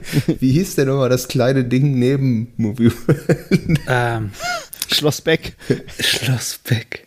oder? Hieß das so? Ich glaube, Das ja, ist- ja, Schloss Beck. Das war so billig. Kiddies so. Marienkäferbahn und sowas. Ne? 3 km/h. Ja. Aber ey, es gab im Fort Fun auch eine Marienkäferbahn und die war gar nicht so scheiße. Die hat mich so ein bisschen an Maus in der Haus erinnert, wo die Kurven so waren. Weißt du, wo der Wagen so leicht zur Seite kippt. Das ist übrigens eine, ähm, ich weiß nicht, wie das ist, ist bei Achterbahnen, ob du, ob das so, es gibt so Standardbahnen, ne? Weil diese Maus Ja. in der Haus, die habe ich Ja, schon ja. oft auch woanders Gibt's auch im gesehen. Prater in Wien, genau die. Also ob denn die Führung immer genau gleich ist, weiß ich nicht, aber so dieser Typ und diese Kurven und sowas, äh, diese hart, harten, scharfen Kurven, das ist genau das gleiche. Ja. Die haben wir zum Reinkommen immer gemacht, ne? Ja.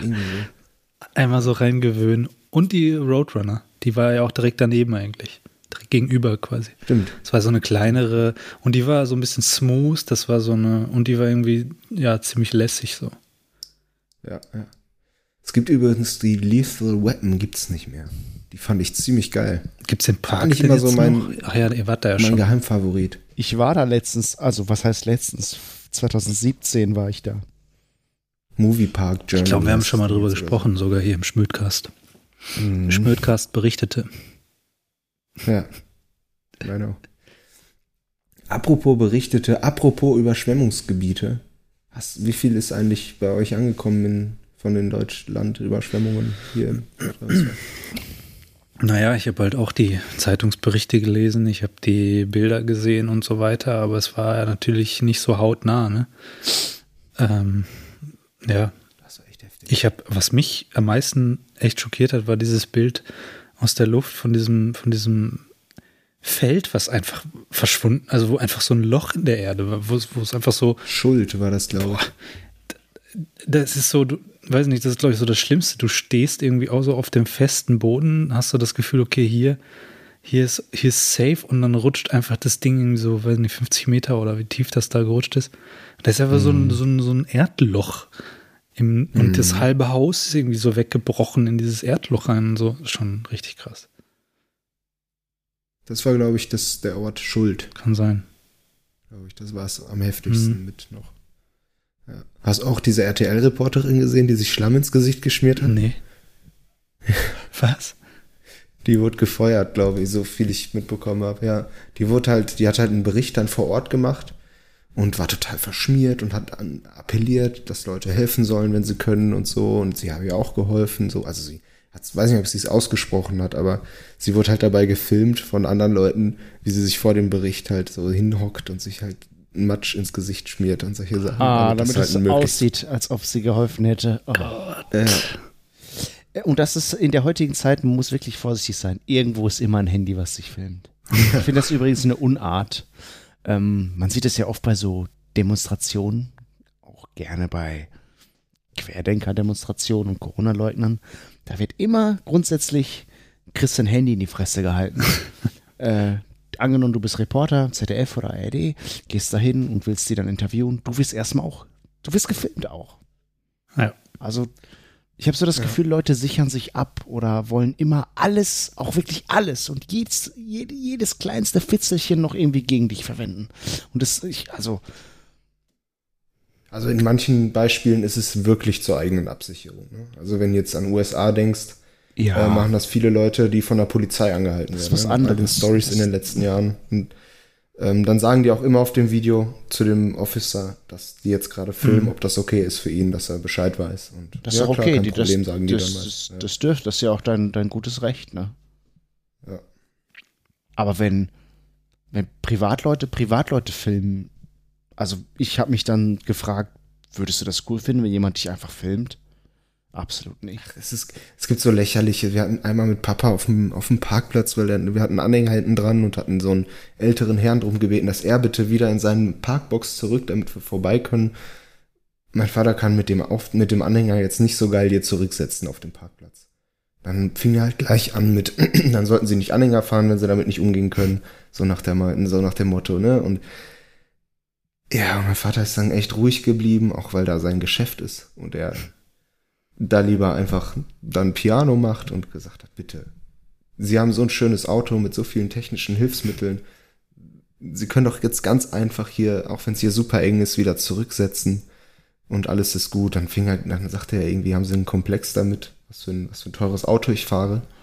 Solche Sachen hat mein Vater einfach das Dach, das Dach, das Fenster hochgefahren. So, ne, und hat sich das gar nicht weiter angehört und hat der Typ, statt sein Auto wegzufahren, ist er in sein Auto gegangen, hat sein Handy geholt und hat uns fotografiert. So richtig lächerlich, so, wow. Aber dann wäre ich Ja. ausgestiegen und hätte gesagt, löschen. Ja, Ja, kannst du machen. Auch, auch in dem zuletzt gelöscht Ordner bitte. Den gibt's nämlich. Also zweimal löschen. Ja, kannst du machen, aber dann eskalierst du das Ganze halt auch wieder einfach. ja eben. Es war halt so eine Situation, wo es einfach nur so super lächerlich Ja, war. aber man darf niemand nicht ohne seine Zustimmung einfach abfotografieren. Nee, ist ja auch so, aber dann, dann hast du halt genau diese Situation da, diese, diese Szene quasi um nix eigentlich. Und Ja. da ist es dann, da, da ist so dieser, der Klügere gibt nach dann, ne? Ja, Papa hat einfach den Motor ausgemacht. Und irgendwann ist der Typ zur Seite gefahren. Weil wir haben einfach nichts, wir haben nichts mehr gemacht. Wir haben einfach Motor aus und haben gewartet. Überall wurde gehupt und lamentiert und wir waren einfach in unserem Zoom-Auto und haben gewartet. Du kennst da bei, in der Siedlung bei Mama Leone, bei diesem Italiener. Das ist ein super enger Parkplatz. Es ist halt einfach keine Straße. Dann hast du noch einen Anhänger, da war irgendwie so Sperrmüll hatten wir in dem Anhänger. Und, ähm, ja. Und weil das halt so eine alte ist, war, sie hatten so einen alten Citroën Xantia, den hatte mein Vater von einem Kunden abgekauft. Der war geil. Und der war halt geil, aber ziemlich runtergerockt. Und da hat der halt uns halt gleich entsprechend behandelt. Ne? Das ist halt wieder dieses Ding mit den Autos vorhin. Ja, So, ne? stimmt. Er sieht und nur diesen dann meinte alten mein Papa Wagen. auch, wenn er, genau, wenn er jetzt das Leasingfahrzeug da gehabt hätte, ne? Und so, das wäre ganz anders verlaufen, das Gespräch. Mhm. So, und das, ja, so behandeln dich die Leute dann, ne? So, so oberflächlich. Und ja, aber da ertappt man sich ja auch selber bei, bei solchen Sachen. Da haben wir ja vorhin drüber gesprochen. Ja, ja. Also ich nicht. mir ist ja eigentlich egal, was Leute für eine Karre fahren. Ne? Aber es gibt halt Menschen, denen sowas dann gleich ein Dorn im Auge ist oder wie auch immer, die dann gleich wissen, meinen zu wissen, wie sie dich ein, einschätzen können. Sozial. Ja. ja. Naja. Ja, auf jeden Fall war das krank mit den Überschwemmungen. Ah ja, genau. Ich da so noch nie gesehen, ey. Da, von da kam er genau. ja, also das ist echt irgendwie, ich meine, gut, es gab schon mal, ähm, es gab jetzt in den letzten, also weiß nicht, so gefühlt in den letzten zwei Jahrzehnten gab es in Deutschland schon mal so zwei bis drei Jahrhundertfluten, oder? Ja. Also. Einmal auch so in Mitteldeutschland, so zwischen Dortmund und Berlin. Deswegen ist auch die Zugstrecke keine, die ICE-Strecke nicht mehr so eine Schnellstrecke. Seitdem nicht mehr. Aha. In Hamburg war eine, so. ne? Eine heftige? Oder war das, oder war das? Also es gab auf jeden Fall an der Elbe, ich glaube, ne, Elbe, ähm, Anfang der 2000er. Ja, ja so 2002, 2003, sowas um die, in die Richtung. Das große Elbe-Hochwasser.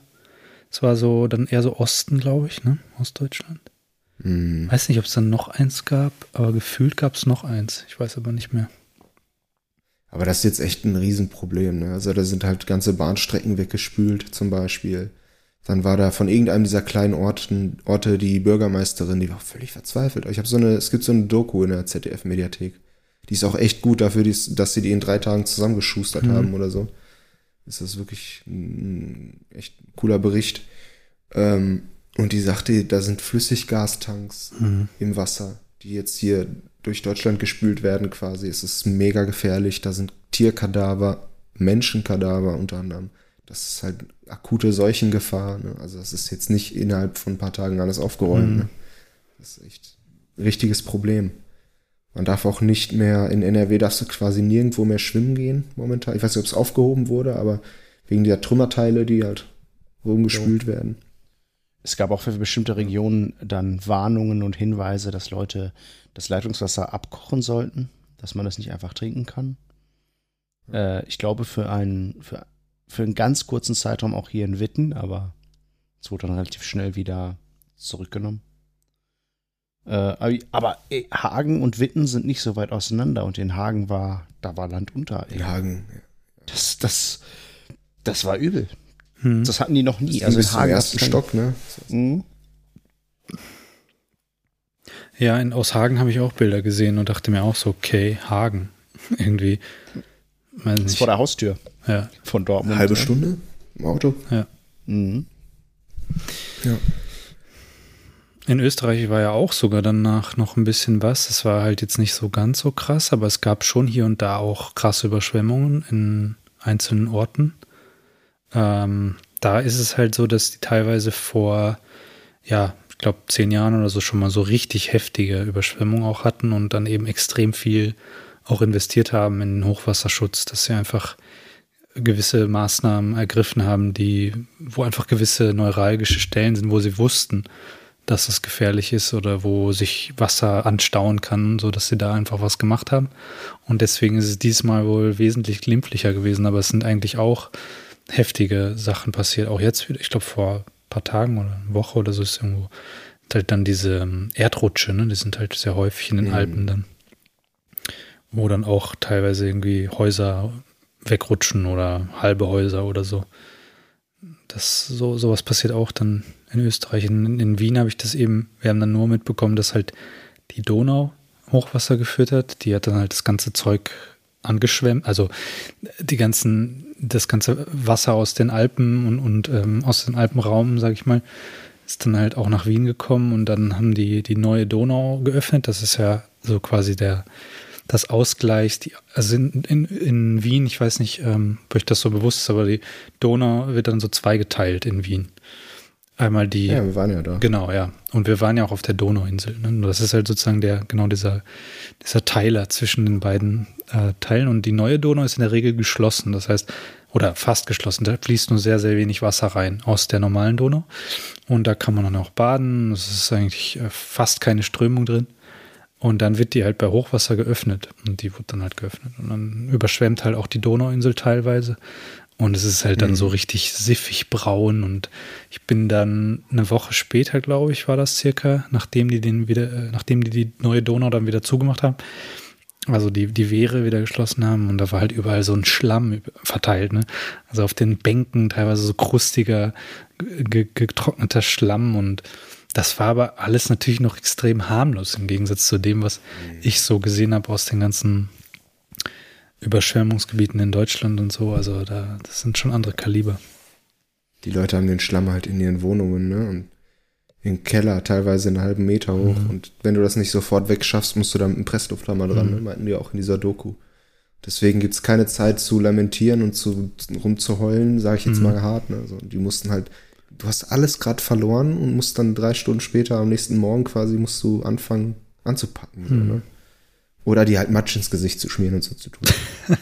Aber, nein, Gottes Willen, Spaß beiseite. Ja. Ähm, ich habe das ja schon mal auch hautnah erlebt. Ne? Ihr wisst das ja, als ich damals aus England wiedergekommen bin. Ich bin sogar, ich weiß noch, an dem Abend, als ich wiedergekommen bin, war bei deiner Mutter, äh, Franklin, war wieder mal Feier. Ja. Alle waren da. Und äh, ich fand das so krass, dass alle das wussten, was mir widerfahren war. So, ne? Ich bin dann früh aus dem Urlaub wiedergekommen. Äh, also für unsere Hörer kurz zusammengefasst, war 2007 mit meiner damaligen Freundin in England. Und wir haben, äh, es hat, also ich war für, glaube ich, geplant waren drei Wochen in England, äh, aber im, im Grunde war ich nur anderthalb, glaube ich. Und äh, es hat wirklich eine Woche durchgeregnet in der Gegend, wo ich war. Übrigens gar nicht so weit weg von Worcester. Äh, in Evesham war das. Ähm, sehr, also sehr, äh, genau die gleiche Region quasi da. Ich glaube, wir sind damals, nee, wir sind nach London geflogen, nicht nach Birmingham. Äh, In Luton bist du gelandet. genau, nach Luton London. Luton. Und ähm, es hat einfach irgendwann angefangen zu regnen und nicht mehr aufgehört für Tage. Da denkst du dir ja nichts bei. Ist halt England. Klar regnet das hier so. Ne? Was soll passieren, ne? Ja, und ihr, aber irgendwann hörten die das auch schon im Radio. Und dann, wir waren bei, den, bei, der On bei dem Onkel und der Tante äh, von meiner damaligen Freundin. Und ähm, ähm, die hatten das schon im Radio gehört, dass bestimmte Regionen so ein paar Kilometer weiter schon so Probleme bekommen haben. Ne? Und hinter deren Haus, am Garten hinten, verlief auch ein Fluss, also ein, kein Fluss, ein Bach. Also ein kleiner Fluss, ein großer Bach, äh, weiß nicht, als, als was man das dann so bezeichnet, ne? Ähm, und der ist auch immer über die Ufer getreten, dann ist das, äh, der- der Garten ist dann, die, die, die Rasenfläche ist dann immer vollgelaufen und dann beobachtest du das die ganze Zeit, ne? Und dann ist immer der ganze Rasen bedeckt, dann kommt es auf die Terrasse und ja, als es dann angefangen hat, so an die Tür zu schwappen von der Terrasse äh, und so langsam so reinge, reingerieselt ist, äh, haben wir angefangen, alles, was unten war, so Dokumente und Lebensmittel, alles in, die, in den ersten Stock zu tragen. Ja, und das hört halt nicht auf, ne? Und irgendwann war das Wasser im Erdgeschoss äh, hüfthoch, ne? Wir sind auch irgendwann hochgegangen einfach. Weil Unten war Hüfthoch. nichts mehr zu, war nichts mehr zu retten. Äh, und das Wasser im Erdgeschoss war hüfthoch. Ich erinnere mich noch, ja.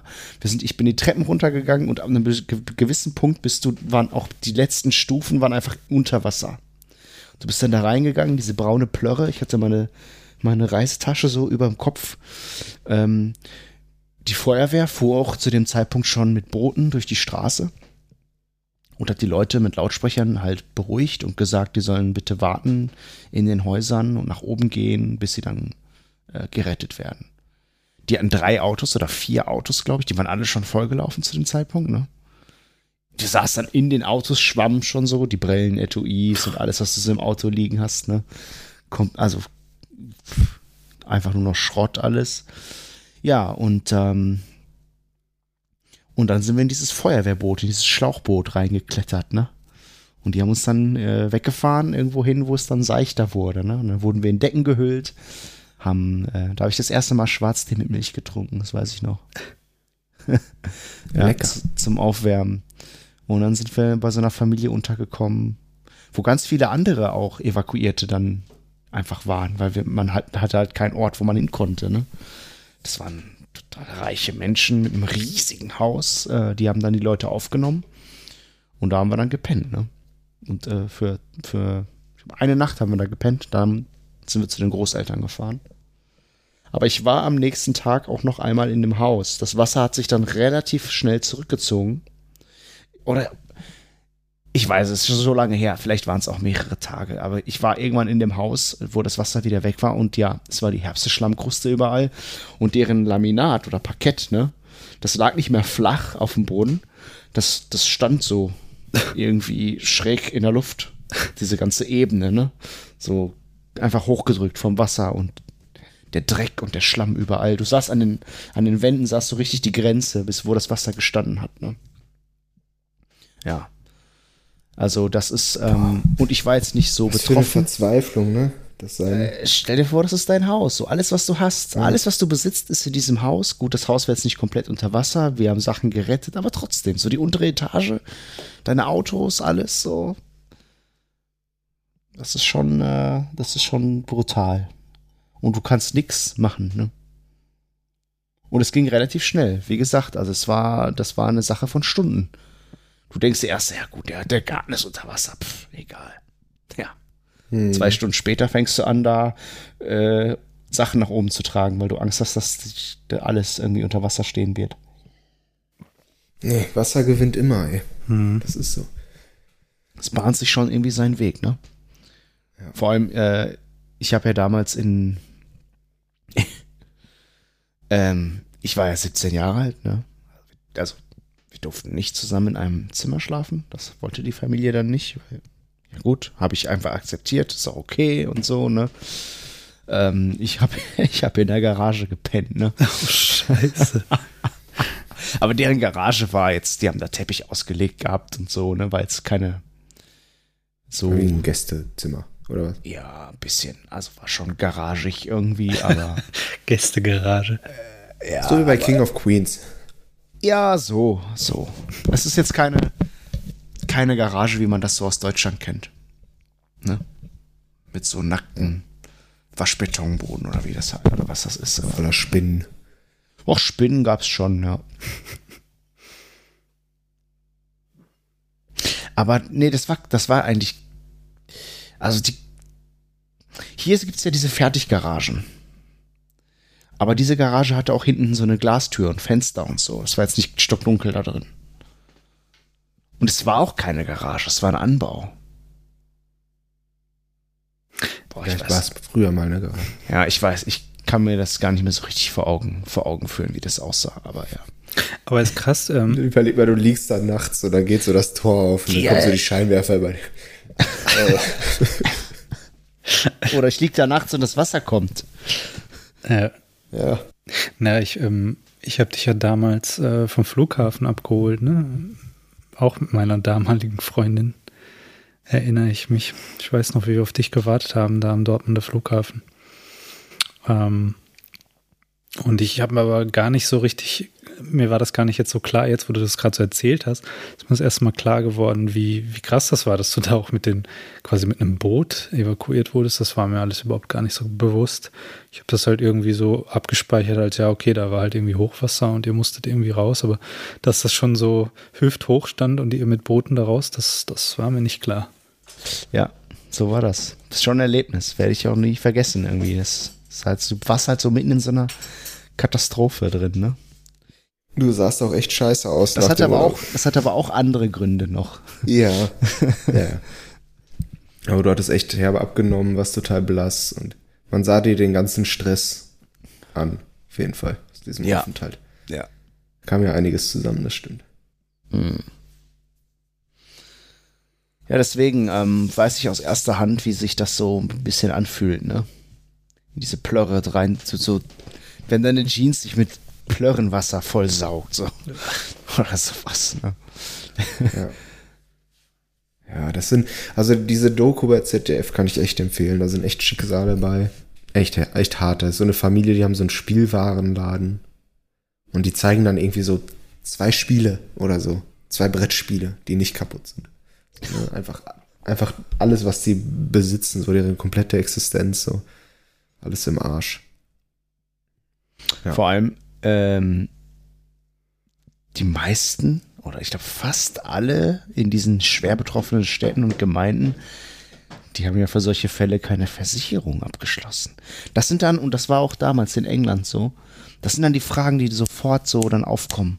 Ja, was, was mit der Versicherung? Was übernimmt die Versicherung? Wie viel muss ich jetzt hier selber zahlen? Weil, wenn du dann, es gibt ja Leute hier in Deutschland, die haben ihr gesamtes Haus verloren, ne? Hm. Willst du ein Haus einfach ganze wieder? Häuser weggespült. Ja. Du kommst an den Ort, wo dein Zuhause war und da ist einfach nichts mehr. Du findest dann so, es gibt auch, ich hatte auch so eine Doku gesehen, da findet dann so ein Mädel so einen Pulli im Vorgarten, so, ach, guck mal, hier ist der, so, ne?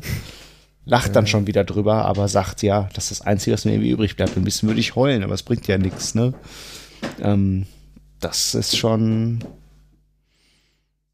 Und natürlich hat man für sowas keine Versicherung abgeschlossen. Das ist richtig teuer, eine Versicherung für sowas abzuschließen. Es wird ja auch wahrscheinlich tendenziell immer teurer, wenn sowas jetzt häufiger passiert und, und solche, solche Elementarschäden halt immer häufiger werden, weil einfach die Regionen, die vielleicht früher nicht irgendwie als riskant äh, bewertet wurden, jetzt aber doch riskant sind, dann äh, werd, werden diese Versicherungen natürlich auch immer teurer. Ne? Und irgendwann dann will dich auch vielleicht niemand mehr dagegen versichern. ja. Oder du kannst es dir nicht mehr leisten. Die, ich meine, die Welle der Unterstützung war natürlich krass dann. Ne? An, an Gütern, die dann gespendet wurden. BVB hat auch ganz viel gemacht. Und palettenweise Wasser und Hygieneartikel und äh, Windeln und solche Sachen halt. Ne? Das war schon atemberaubend. Da gibt's, was war das nochmal für eine Einrichtung? Irgendeine Eventhalle, wo der Veranstalter oder der, der Typ, der Manager, der, der hat dann irgendwann aufgehört, Sachen anzunehmen. Der hat dann diese Sheet, boah, das war unfassbar, was für Mengen da ankamen. Ne? Dann haben die so Care-Pakete gepackt. So.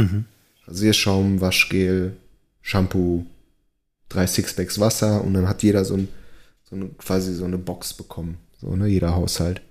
Sorry, ich muss das Mikrofon einmal richtig halten. Ja, und äh, das ist natürlich dann schön. Aber die hatten auch natürlich Angst, dass die das Interesse dann, wie das heutzutage oft so ist, ne?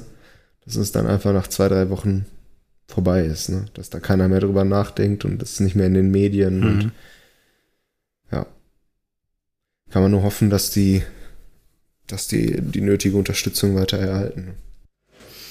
Äh, das, also das ist ja der Fall gewesen. Die haben doch, haben die nicht innerhalb von kürzester Zeit 1,5 Millionen Euro wurden gespendet insgesamt? So richtig viel Knete ist da zusammengekommen, Millionen? weil Das ist ja eigentlich nicht so viel, oder? dann war es schon mehr. Also klingt jetzt erstmal nicht so viel für, für das, was da passiert ist eigentlich. Ich, also ich habe im Radio irgendwie so eine Zahl gehört, vielleicht, also 15 Millionen er- erscheint mir dann auch zu viel. Ja gut, keine Ahnung. Vielleicht war es auch eine. Egal. Schmödcast Halbwissen. Keine Ahnung. Viel Geld, sehr viel Geld. Wir müssen daraus eine Kategorie machen. Schmidtgast Halbwissen, jeder haut was raus, was einfach nicht stimmt oder ich habe vielleicht ich hab stimmt. gehört, dass. Äh, 1,5 Milliarden. hm, ich glaube, das war's. In 15 Minuten. Swagger und eine Zillion. Ja. Und Jeff Bezos hat auch was gespendet. Eine Rakete. 0,001 Prozent seiner. Jeff Bezos hat aus Versehen aber ähm, die ganzen Sachspenden aus, auf den Mars geschickt. Ach so, doch gar nicht so weit. Ich kann nur noch in solchen Entfernungen denken. Wie ist denn eure Meinung dazu? Da, da, das ist komplett an mir vorbeigegangen, muss ich sagen. Ich meine, meine, dieser andere Typ nochmal. Der mit den, der mit den Haaren. äh, Rich, Richard Branson, der Virgin Records Man. Einfach nur, ich finde den Typen sowieso, ich weiß, ich, ne, wieder Schmidtkas Halbwissen. Ich weiß nicht Ich viel finde über den, auch- Mann. ich find den auch eklig. ich, ich finde den ekelhaft unsympathisch. Ich sehe den immer nur mit irgendwelchen hübschen Frauen. Richard Branson meinst du? Ja, genau. Der hat immer so eine Armada von Frauen dabei. Auch als er da hochgeflogen ist, ne? So, Hauptsache ein paar Mädels beeindrucken, so hatte man das Gefühl. Und ich weiß nicht, auch er und Obama waren noch mal irgendwie zusammen im Urlaub und die, die, diese Fotos, die da aufgetaucht sind. Ich finde den Typen einfach nur so unsympathisch vom Auftreten. Ich muss sagen, Keine Ahnung, ja, was hat er denn geleistet? Weiß nicht, der Was hat halt irgendwie, der ist Unternehmer, der hat halt diese, ich glaube, angefangen hat das mit diesem Plattenunternehmen, oder? Virgin äh, Records. Weiß nicht, ob er damit angefangen hat, aber Virgin an sich ist ja dann, es gibt ja Virgin, ähm, irgendwie so verschiedene Airlines. Ich weiß, das ist äh, Virgin Atlantic jetzt, glaube ich, Virgin äh, Blue, irgendwie, ich weiß nicht, verschiedenste äh, Airlines und eben dieses Virgin, wie heißt das, Space? Virgin irgendwas, auf jeden Fall irgendwas mit SpaceX? Nein, SpaceX ist ja. Nein, das ist Elon. Aber Virgin Space, sage ich jetzt einfach mal. Ähm, nee, Virgin Galactic heißt es, glaube ich, wenn ich mich richtig erinnere. Und die haben, der hat, ich, ich habe das irgendwann schon vor, weiß nicht, über zehn Jahren oder so, glaube ich, mitbekommen. Ich, ich kriege das dann immer nur so stückweise dann manchmal mit, dass er da schon geredet hat von einem Flugzeug, was irgendwie ins, ins Weltall fliegt. Äh, und es hat, glaube ich, sogar ziemlich lange gedauert, wenn man sich das mal überlegt. Es sind wahrscheinlich sogar schon mehr als zehn Jahre, dass ich den das letzte Mal so bewusst wahrgenommen habe in irgendeinem, in irgendeiner Reportage oder so. Und seitdem habe ich auch irgendwie nichts mehr von dem mitbekommen. Und jetzt plötzlich kam das dann halt so. Äh, aber ich habe mir das jetzt auch nicht wirklich im Detail angeschaut, muss ich sagen. Nee, da weiß ich echt zu wenig drüber. Über den Typen weiß ich eigentlich nichts. Ich weiß immer nur, dass ich, ich muss irgendwie immer mit dem Kopf schütteln, wenn ich das sehe. Was Jungs, ist das für eine Realität, in der der lebt? So. mein Laptop geht gleich aus. Ich muss das Kabel holen. Mach das. Wir können in der Zeit schon noch ein bisschen weiterreden. Ähm, aber wenn es, also, das ist halt, äh, zum Beispiel SpaceX wiederum ist wieder was ganz anderes. Ne? Da muss ich sagen, äh, der, das ist schon was viel Innovativeres und viel, naja, schon auch Sinnvolleres, ne? was die machen. Die, also, die Idee bei SpaceX ist ja im Grunde, dass man Raumfahrt äh, extrem viel günstiger und quasi recycelbar macht, ne? dass man quasi nicht, wie das sonst immer so der Fall war, Raketen einfach hochschießt, die Sachen dann äh, einfach disposable, so einfach irgendwie Milliarden von, von Dollars oder was in den Weltraum schießt und das, es kommt nichts zurück. Im besten Fall verglüht das Zeug, aber im schlechtesten Fall fliegt es einfach für immer in irgendeinem Orbit rum und ver ver verschmutzt eigentlich sozusagen das Weltall. Und bei SpaceX ist ja schon die Idee, dass man die Sachen äh, komplett alle wieder zurückholen kann und im besten Fall einfach wiederverwenden kann. Ne? Und äh, das ist schon was, schon eine ganz andere, ganz andere Idee. Ja. Über den wird natürlich auch viel Negatives berichtet. Natürlich, Ne? so eine Figur. Hat nicht nur einen guten Ruf. Ja. Es ist ja, es ist ja wie mit allen Leuten. Niemand ist nur gut oder nur schlecht. Ähm, und wenn das halt Figuren sind wie er, die so im, im, im in der Öffentlichkeit stehen und die halt äh, auch einfach polarisieren. Klar, der hat, der hat halt auch teilweise absurde Ideen und ich bin auch manchmal so, wo ich denke, was, was redet der da? Äh, ja, wie gesagt, jeder ist, äh, jeder hat irgendwie ähm, Seiten, wo man, wo man sagt, genial und gleichzeitig kann er genauso gut kann man sagen, was geht denn bei dem ab im Kopf, weil gewisse Dinge, die er sagt und so, auch zu Corona zum Beispiel, hat er, glaube ich, ein paar Sachen gesagt, wo ich mir auch so an den Kopf gepackt habe und dachte mir so, okay, besser, du hältst jetzt lieber den Mund, aber der ist halt einfach, ähm, der hat halt einfach einen, einen, ja, wie soll ich sagen, der funktioniert anders als die meisten Menschen. Der hat einfach so einen Speed, weißt du, der hat so eine, so eine Geschwindigkeit, mit der er Dinge, die für ihn selbstverständlich sind, also so, wie schnell Dinge passieren müssen und wie schnell Dinge sich entwickeln, das ist Wahnsinn. Ich habe jetzt erst gesehen, dass die, die bauen ja dieses Starship, ähm, was quasi der, ein riesig, riesig großes, äh, riesig große Rakete ist, die extrem viel Nutzlast transportieren kann für sehr wenig Geld eigentlich. Also ähm, eben auch alles, quasi soll eigentlich alles wieder zurückkommen. Das Ding soll quasi hochfliegen und in dem Stück, so wie es war, ohne irgendwas abzutrennen, wenn ich das richtig verstanden habe, soll das so wieder zurückkommen. Ich weiß nicht, ob ihr das gesehen habt mit diesem Manöver, was sie da getestet haben, wo das ist, es ist Wahnsinn. Die Rakete ist komplett aus Edelstahl, glaube ich, gefertigt, wenn ich das richtig in Erinnerung habe, äh, was quasi auch vorher nie gemacht wurde. Normalerweise werden irgendwelche super Leichtbaumaterialien verwendet, die halt arschteuer sind, super schwer zu verarbeiten und so, aber dass man Gewicht spart. Man will ja an jeder Ecke und an jedem Ende Gewicht sparen, weil Gewicht halt einfach das ist, was am, am, am meisten kostet. Ne? Je mehr Gewicht, umso mehr Treibstoff. Und größer muss halt auch der Schub sein. Und die bauen halt dann aus Edelstahl, was natürlich schwer ist. Aber es hat halt einfach extrem viele gute Eigenschaften auch. Und äh, weil es eben, du brauchst keine, keine Hitzeschilde, keine besonderen Materialien. Edelstahl ist billig und so weiter. Und die fliegen das Ding hoch. Und dann kommt es wieder einfach runter und macht so einen Bellyflop, heißt das Manöver, wo es quasi einfach sich so zur Seite dreht und wie so surft. Also quasi diese ganze Rakete, die, die surft dann quasi so in, in der Atmosphäre. Ähm, wird natürlich auch extrem heiß, aber durch den Edelstahl wird das sehr gut verteilt, die Hitze. Das heißt, da braucht man keine Keramik oder sowas, die das irgendwie abfängt. Und dann ähm, ja, dann, dann fällt das quasi einfach so auf den Bauch nach unten und irgendwann, dann so kurz vor Schluss, wenn es quasi schon wieder fast unten ist, dreht es sich halt wieder in die Vertikale und macht so dieses mittlerweile sehr bekannte Landemanöver. Ja, dieses SpaceX ja. Dieses gerade wieder landen. Ja, die auch schon ein paar explodiert sind, ne? Also Ja. der hat nicht nur Erfolge gefeiert. Ja, aber das ist halt auch so, das gehört halt auch bei denen so zu der Kultur, ne? Ja, äh, wir lassen halt einfach, also Raketen explodieren halt, aber wir haben voll viel darüber gel daraus gelernt. Warum ist die Rakete explodiert? Was ist falsch gelaufen? Nächstes Mal probieren wir es halt einfach nochmal.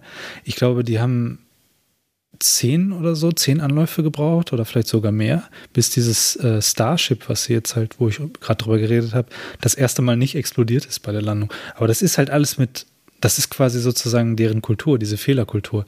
Ja, das explodiert und das ist auch erwartet. Und wenn, wenn es nicht ja explodiert. erstens. Ja, genau. Das sind halt die ersten Versuche. Wenn es nicht explodiert, ist schon eigentlich eine Überraschung. Und dann machen sie so lange weiter, so dieses Inkrementelle, bis sie irgendwann zu dem Punkt kommen, wo sie sagen, so ja, okay, wir sind uns jetzt eigentlich relativ sicher, das Ding, das Ding fliegt, das Ding landet und wir sind uns sicher, dass es jetzt höchst, also mit hoher Wahrscheinlichkeit nicht explodiert. Und jetzt haben sie halt das erste Mal, glaube ich, so ein Ding wirklich auf einen Startpad gestellt und wollen das jetzt bald, glaube ich, wirklich in Orbit fliegen, das erste Mal. Und das ist Wahnsinn, was für eine Geschwindigkeit der das gemacht hat. Ich weiß nicht, wann der, wann das Starship, wann die angefangen haben damit, aber gefühlt waren, sind das ist noch keine zwei Jahre her. Und normalerweise Die brauchen NASA, die NASA hat so lange gebraucht. ja, norm- sowas. normalerweise brauchen diese Sachen Jahrzehnte, weißt du, so, so, so eine neue Plattform, eine neue Rakete, eine ganz neue Technologie.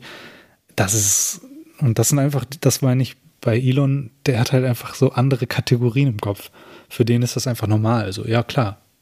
Ich, Ja, das macht doch nicht er. er. Für seine Kategorie ist, ich habe viel Geld und ich kann extrem schlaue Leute sehr gut bezahlen. Natürlich. Und deswegen bin ich so schnell. Aber nicht nur das, sondern der hat halt auch wirklich von Anfang an, ich meine, SpaceX war ja am Anfang eine sehr kleine Firma, der hat, äh, der hat sich das ganze Zeug auch, auch selber beigebracht. Der hat das halt nicht studiert oder so, ne? Und der hat einfach dann Dinge gelesen und hat einfach selber sich quasi Rocket Science beigebracht und hat halt auch mit den Ingenieuren, die, äh, die er natürlich teuer bezahlt, also gut bezahlt, hat der aber auch diskutiert und hat selber mitgemacht und so. Also der Typ ist schon, ist einfach ein der, kann da, der kann da mitreden. der kann da mitreden der, und der redet da auch mit. Und der hat halt auch starke Meinungen und sowas. Es ist schon ein Genie, aber wie das immer so ist mit Genie und Wahnsinn. Ey, der hat PayPal erfunden. Ja, das war ja, so. das habe ich letztens nachgeguckt. Hat er, Es stimmt nicht es ganz, War, ne? es, es stimmt nicht ganz. Er war dabei. Ja. Der war das nicht alleine. nee, aber, Aber, er hat, er, er hat damit natürlich, damit hat er so richtig angefangen, so richtig Knete zu machen, ne? Natürlich. aber es, Das ist, was gibt's Geileres als PayPal? ja. Ja, also so ein typischer. Disruptor, wie man das so sagt. Ne? Also der hat einfach, Ja. der hat einfach voll viele, wenn man sich das mal anschaut, was er alles gemacht hat, so, hat einfach viele Geschäftsfelder komplett umge, umgepflügt. So. Aber Eigentlich habe ich nicht wirklich eine Meinung zu dem. Aber was ich halt, ne, was man halt viel hört, gerade hier in Deutschland, äh, bei Ranklin in Deutschland, ich bin ja gar nicht in Deutschland, ähm, ist halt mit diesem Ding da in, in Brandenburg, Ja, genau. Ja. wo der ne, das Tesla-Werk bauen lässt und wo die Wasservorkommen so gering sind schon, dass es für die Einwohner kaum gereicht hat in den letzten Jahren. Ne? ja. Und äh, ist es nicht sogar ein Naturschutzgebiet? Das ist ein Wasserschutzgebiet, ja. Wasserschutzgebiet, ja. Und äh, sowas stößt einem dann natürlich sauer Klar. auf, aber es ist wieder Sachen, wieder was, wo ich mich nicht genug drüber informiert habe, um da wirklich eine Meinung zu, zu Ja. haben. Ne? Das ist halt so. Das stimmt. Also ich finde es auch irgendwie, wenn die das vor 50 Jahren alles gemacht hätten, cool. Voll, voll geil. Macht, macht euren, macht euren äh, reiche Männer äh, Wettlauf. Aber meine Meinung, meine Meinung dazu ist einfach, ähm, das ist die falsche Zeit, jetzt ähm, so heftig Ressourcen und Treibstoff zu verschwenden, nur um für drei Minuten im Orbit gewesen zu sein. Diese Menschen, also äh, Branson, Bezos und Musk, die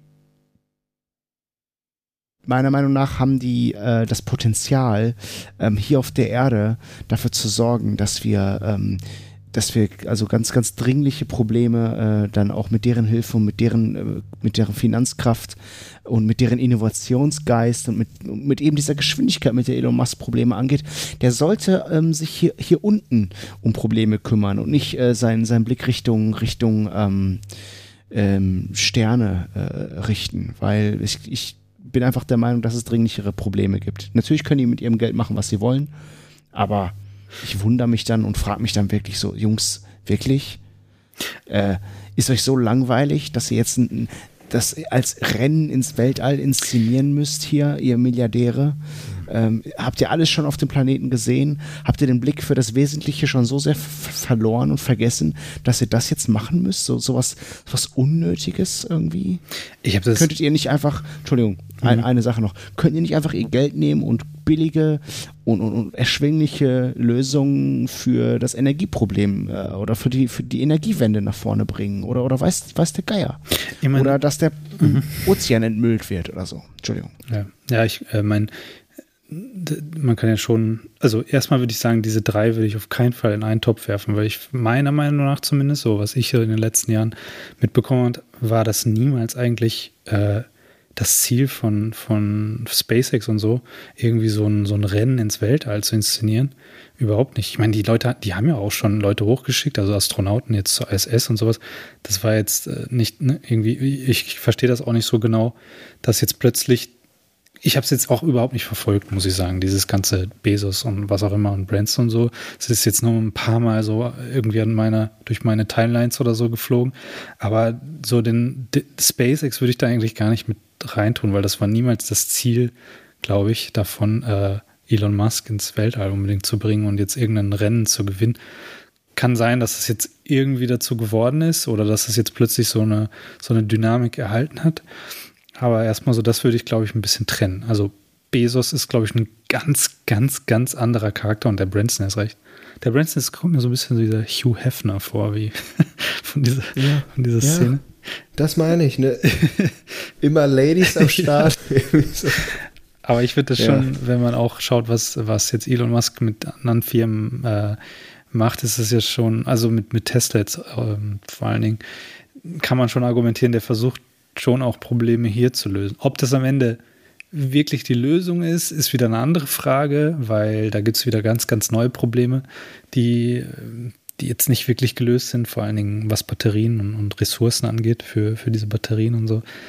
Ist wieder schwierig, aber dann eben die Solarfirma, die er da, glaube ich, von seinem Cousin oder was auch immer gekauft hat äh, und übernommen hat, Solar City heißen die, äh, ist auch wieder so eine, ne, so Sachen, die schon auf erneuerbare Energien abzielen. Ob das jetzt am Ende der Weisheit letzter Schluss ist, keine Ahnung, aber ich denke, das ist nicht ganz so schwarz-weiß, dass man jetzt sagen kann, Bei ihm kommt schon, schon manchmal der Eindruck auf, finde ich, bei Elon Musk, dass er schon auch hier, dass er helfen, also dass er nach sinnvollen Lösungen für Probleme sucht. Auf jeden Auf jeden Fall. Fall, wenn man an diese Hyperloop-Geschichte denkt, ja, wenn das funktioniert, Mhm. Alter, das wäre super genial, ne? Also durch Mag Magnetkraft ist das mhm. letztendlich? Das ist ja wie so eine Rohrpost Ja, in riesengroß letztendlich, ne? Oder Mhm. Unterdruck oder Überdruck oder keine Ahnung. Ja. Schmidtcast. Aber Rohrpost trifft es eigentlich ganz gut.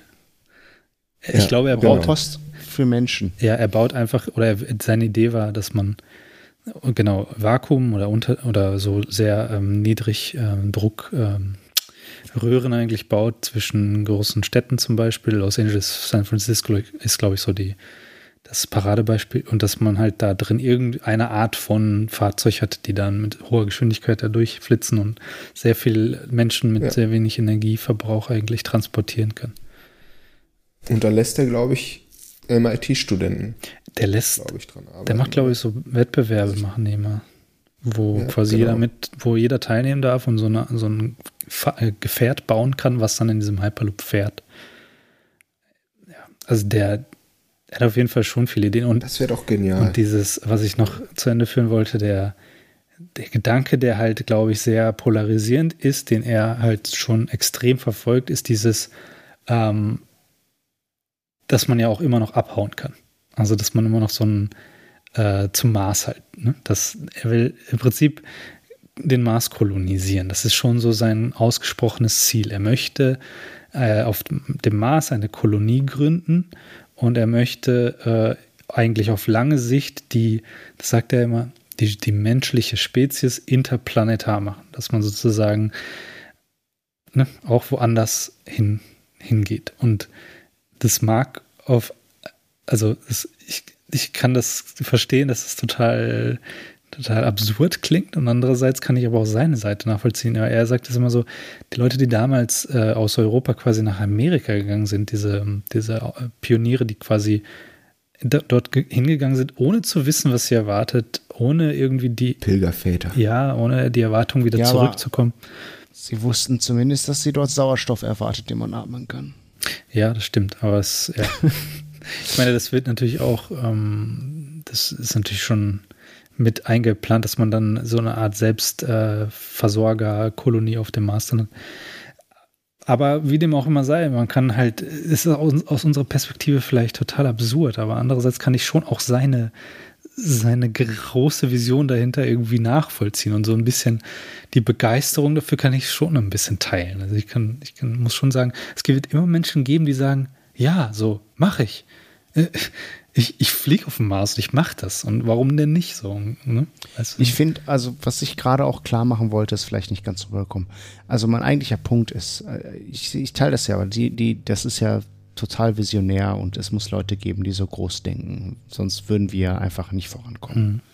Und ähm, die, das sind meiner Meinung nach sind das auch die Menschen, die äh, auch eher mit Tesla jetzt schon auch Lösungen schon parat haben für viele unserer äh, aktuellen akuten Probleme. Aber bei dieser ganzen Weltraumgeschichte, und ich glaube sogar, dass Elon Musk ist noch nicht nach da oben geflogen. Es waren bisher nur Branson und Bezos. Ähm, und ich glaube, Elon Musk äh, klammert sich da auch wirklich so ein bisschen aus. Hm. Er ist da nicht so der Einzeltyp. Er hat da eine Firma hinterstehen und bei den anderen wirkt das schon so, als wären es einfach gelangweilte Milliardäre. Mhm. Was mich aber so daran ge geärgert hat, war, gut, die haben eine Handvoll Menschen mitgenommen. Toll. Aber mein erster Gedanke war eigentlich, krass, ein einziger Mensch im Grunde, oder so eine Handvoll Menschen, beansprucht für, die, für sich selbst so auf einen Schlag so mega viele Ressourcen, nur um eben mal drei Minuten Schwerelosigkeit zu erleben. Und das in einer Zeit, wo wir wirklich von, von ungerechter Verteilung sprechen, wo, wo wir von, von, Spar, von Sparen reden, wo, wo, wo Leute aus dem Elend in Afrika über das Meer schippern, im Mittelmeer sterben oder trinken, weil sie es da nicht mehr aushalten, aber ganz genau wissen, dass woanders besser ist. All diese Dinge passieren gleichzeitig. Äh, Überflutungen da, Waldbrände hier und die haben nichts Besseres zu tun, als diesen Planeten wertvolle Ressourcen zu entreißen, nur für so ein Prestigeprojekt. Hm. Also das finde ich gut. Die haben die Freiheit, das zu tun, weil sie eben reich sind, aber es muss, kann es da nicht irgendeine Instanz geben, die sagt so, Jungs, vielleicht solltet ihr das lieber nicht machen? also, keine Ahnung. Scheinbar kann denen das keiner verbieten. Aber in meinen Augen ist das einfach so, und das ist ja nicht das Ende. Die machen jetzt, die wollen das ja kommerzialisieren, ne? Superreiche Menschen sollen jetzt die Möglichkeit bekommen, das auch zu machen. Und das ist ja, das ist der kranke Gedanke dabei. So, toll, was ist, was ist mit uns? Was ist mit Was ist mit Leuten, die sich noch nicht mal unseren Lebensstandard erträumen können?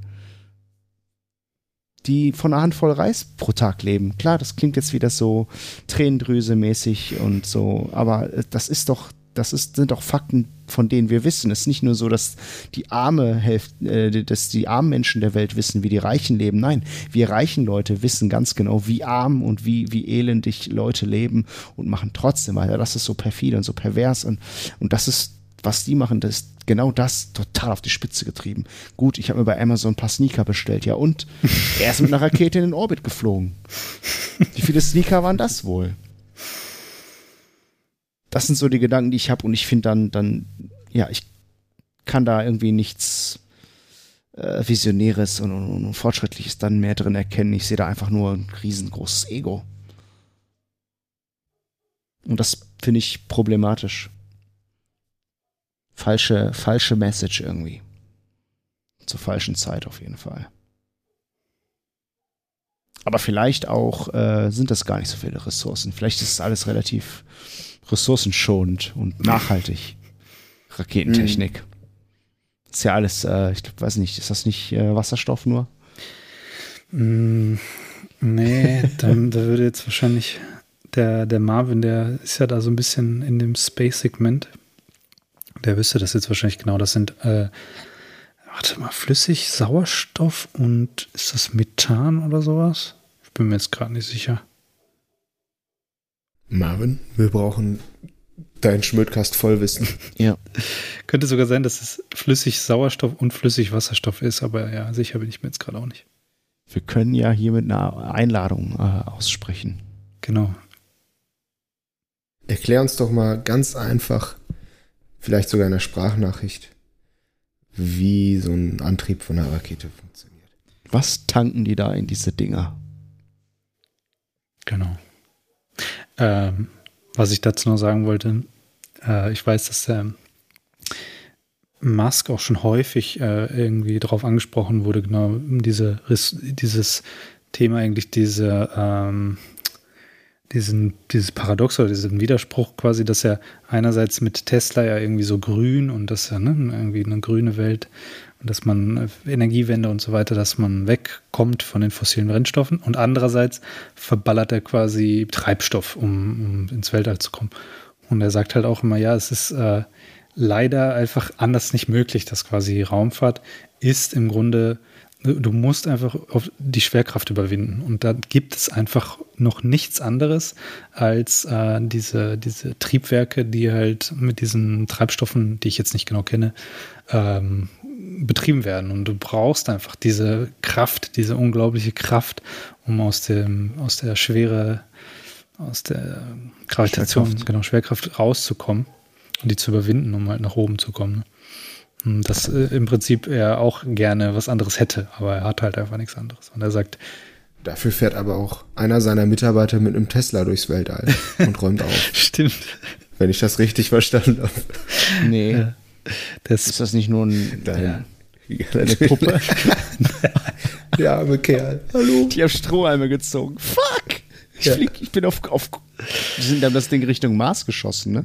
Ja, die haben es auf irgendeine so Umlaufbahn geschickt. Äh, ja, ja, irgendwie Richtung Mars, aber eher so grob. Also das war eher so, mal schauen, wo es landet, ja. in welcher Umlaufbahn es landet. Ist das unterwegs, haben Sie da irgendwie Kontakt zu? Weißt du das? Nee, nee, das also ist einfach Kopf. nur, du kannst das Ding, glaube ich, durch ein Teleskop dann sehen, wenn es mal in der Nähe ist. Da, da, ist. da ist eine Kamera auch an Bord ja. gewesen. Ja. Und du konntest tatsächlich ja. live auf, und das fand ich so geil, das habe ich mir angeguckt, weil das fand ich super interessant und faszinierend. Live-Aufnahmen aus dem Weltall. Aus dem Tesla. Ja. Da ist eine Kamera drauf und das, es ist auch einfach. Ist auch so ein Typ, der fährt auch ein bisschen. Ich vermüll jetzt einfach mal den Weltall. Ja. So, es ist ja im Grunde egal, weil es so riesig ist. Ist wirklich egal, aber. Ähm, auf der Umlaufbahn ist es tatsächlich relativ egal, weil das halt so eine komplett random Umlaufbahn ist, die halt wirklich niemanden juckt und das Ding ist bekannt, man, man weiß, wo das Ding rumfliegt und so.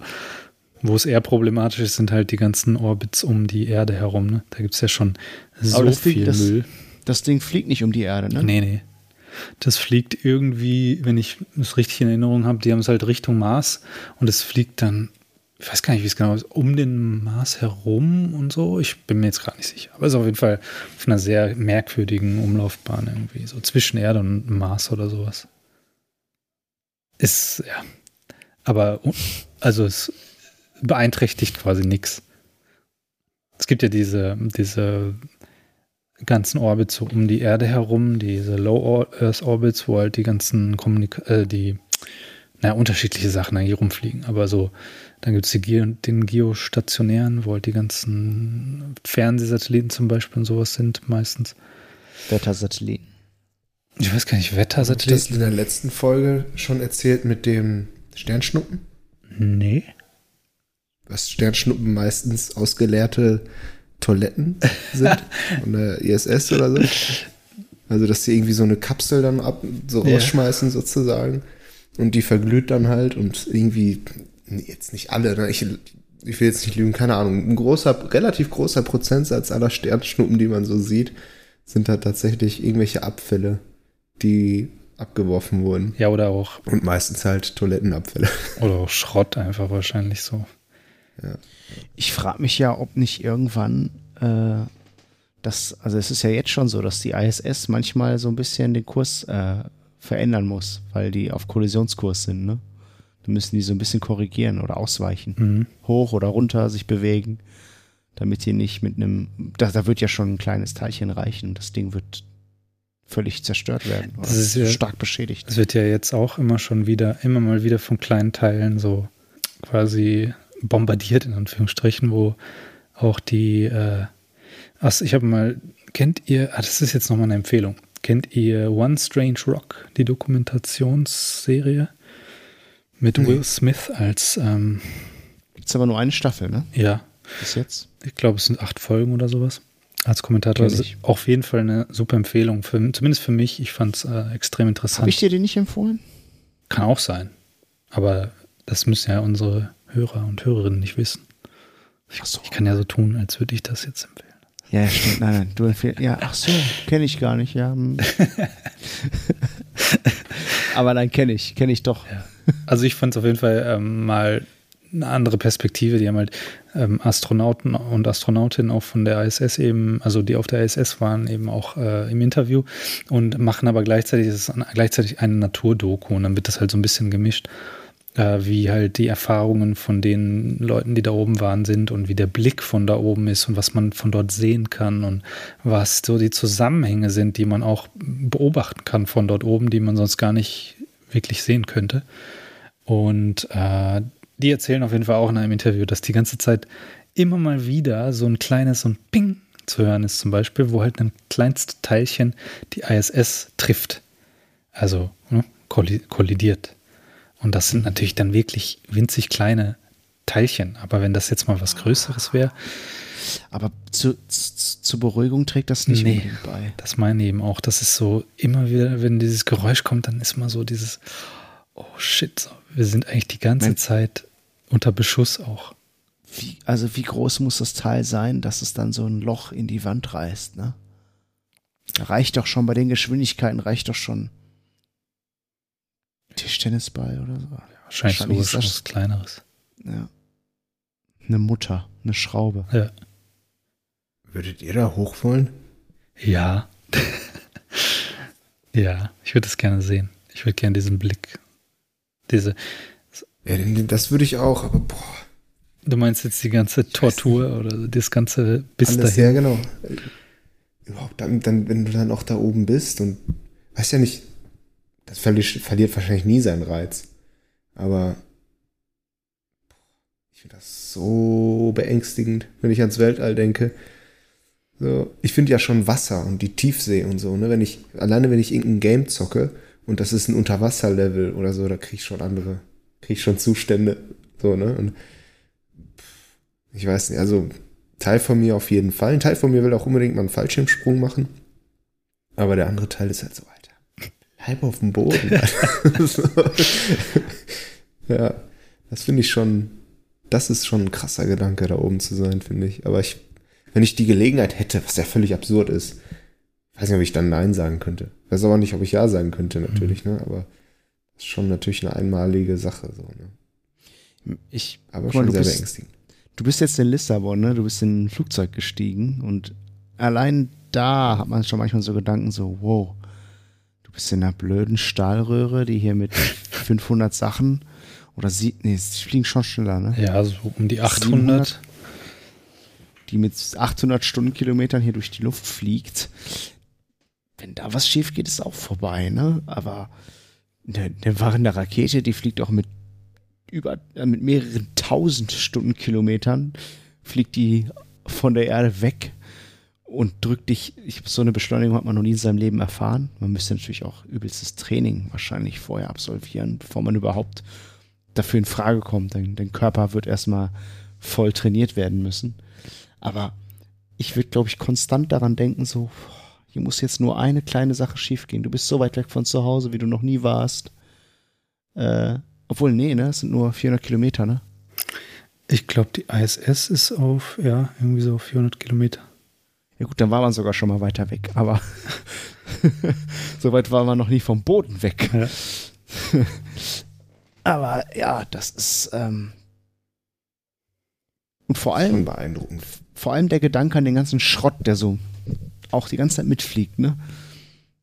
Als wir letzte Woche geflogen sind, saßen wir dann in Köln am Flughafen und dann ist so ein, boah, ich habe noch nie so ein fettes Flugzeug gesehen. So eine UPS-Maschine ist gelandet. So eine Frachtmaschine. So ein war echt A380 oder sowas. Ich kenne mich nicht gut aus, aber der hätte unser Flugzeug fressen können, so ungefähr. So Ah, sah der oder war aus, das wirklich. so, das war so mit so einem, ähm, vorne so bauchig, ja. So, ah, ja, Beluga. genau, es gibt diese russischen oder, oder, ja, ja. ich egal. weiß nicht, was UPS da verwendet, Kann sein. aber es war halt so eine UPS-Frachtmaschine. Das war einfach nur krank groß, das Ding. Ne? Und da dachte ich mir auch so echt, wie, wie? Wie fliegt Wie das? hebt das Ding überhaupt ab? So, das ist völlig krank. Und wenn du halt so weit wegfliegst, ist ja jetzt noch nichts eigentlich nach Portugal, ne? Aber du bist halt auch schon fucking hoch, ne? Ja, so. Auf solchen, auf so einem langen Flug. Also wenn du dann mal guckst, so, dann siehst, hast du das Gefühl, guckst nach oben und siehst schon so ein bisschen die Stratosphäre, so, ne? Also das ist schon echt verdammt hoch. Ja, also ich glaube, so Flugreisehöhe ist so 11 Kilometer, sowas, 10, 11 Kilometer. Das ist schon, äh, ich meine, kein Berg ist so. Und selbst wenn du auf Mount Everest oder so gehst, hast du schon diese Todeszone, wo du quasi eigentlich nicht mehr überleben kannst, wenn du dich länger aufhältst. Und das ist eben, ja, ich meine, nach oben hin wird es relativ schnell, relativ dünn. Also Ja. ist schon, Gibt's auch eine Top Gear-Folge, wo die in Patagonien sind, glaube ich, in den Anden. mhm. Und da kommen auch die Autos nicht mehr. Also ein Mo- Motor braucht ja, so ein Verbrennungsmotor braucht ja Sauerstoff.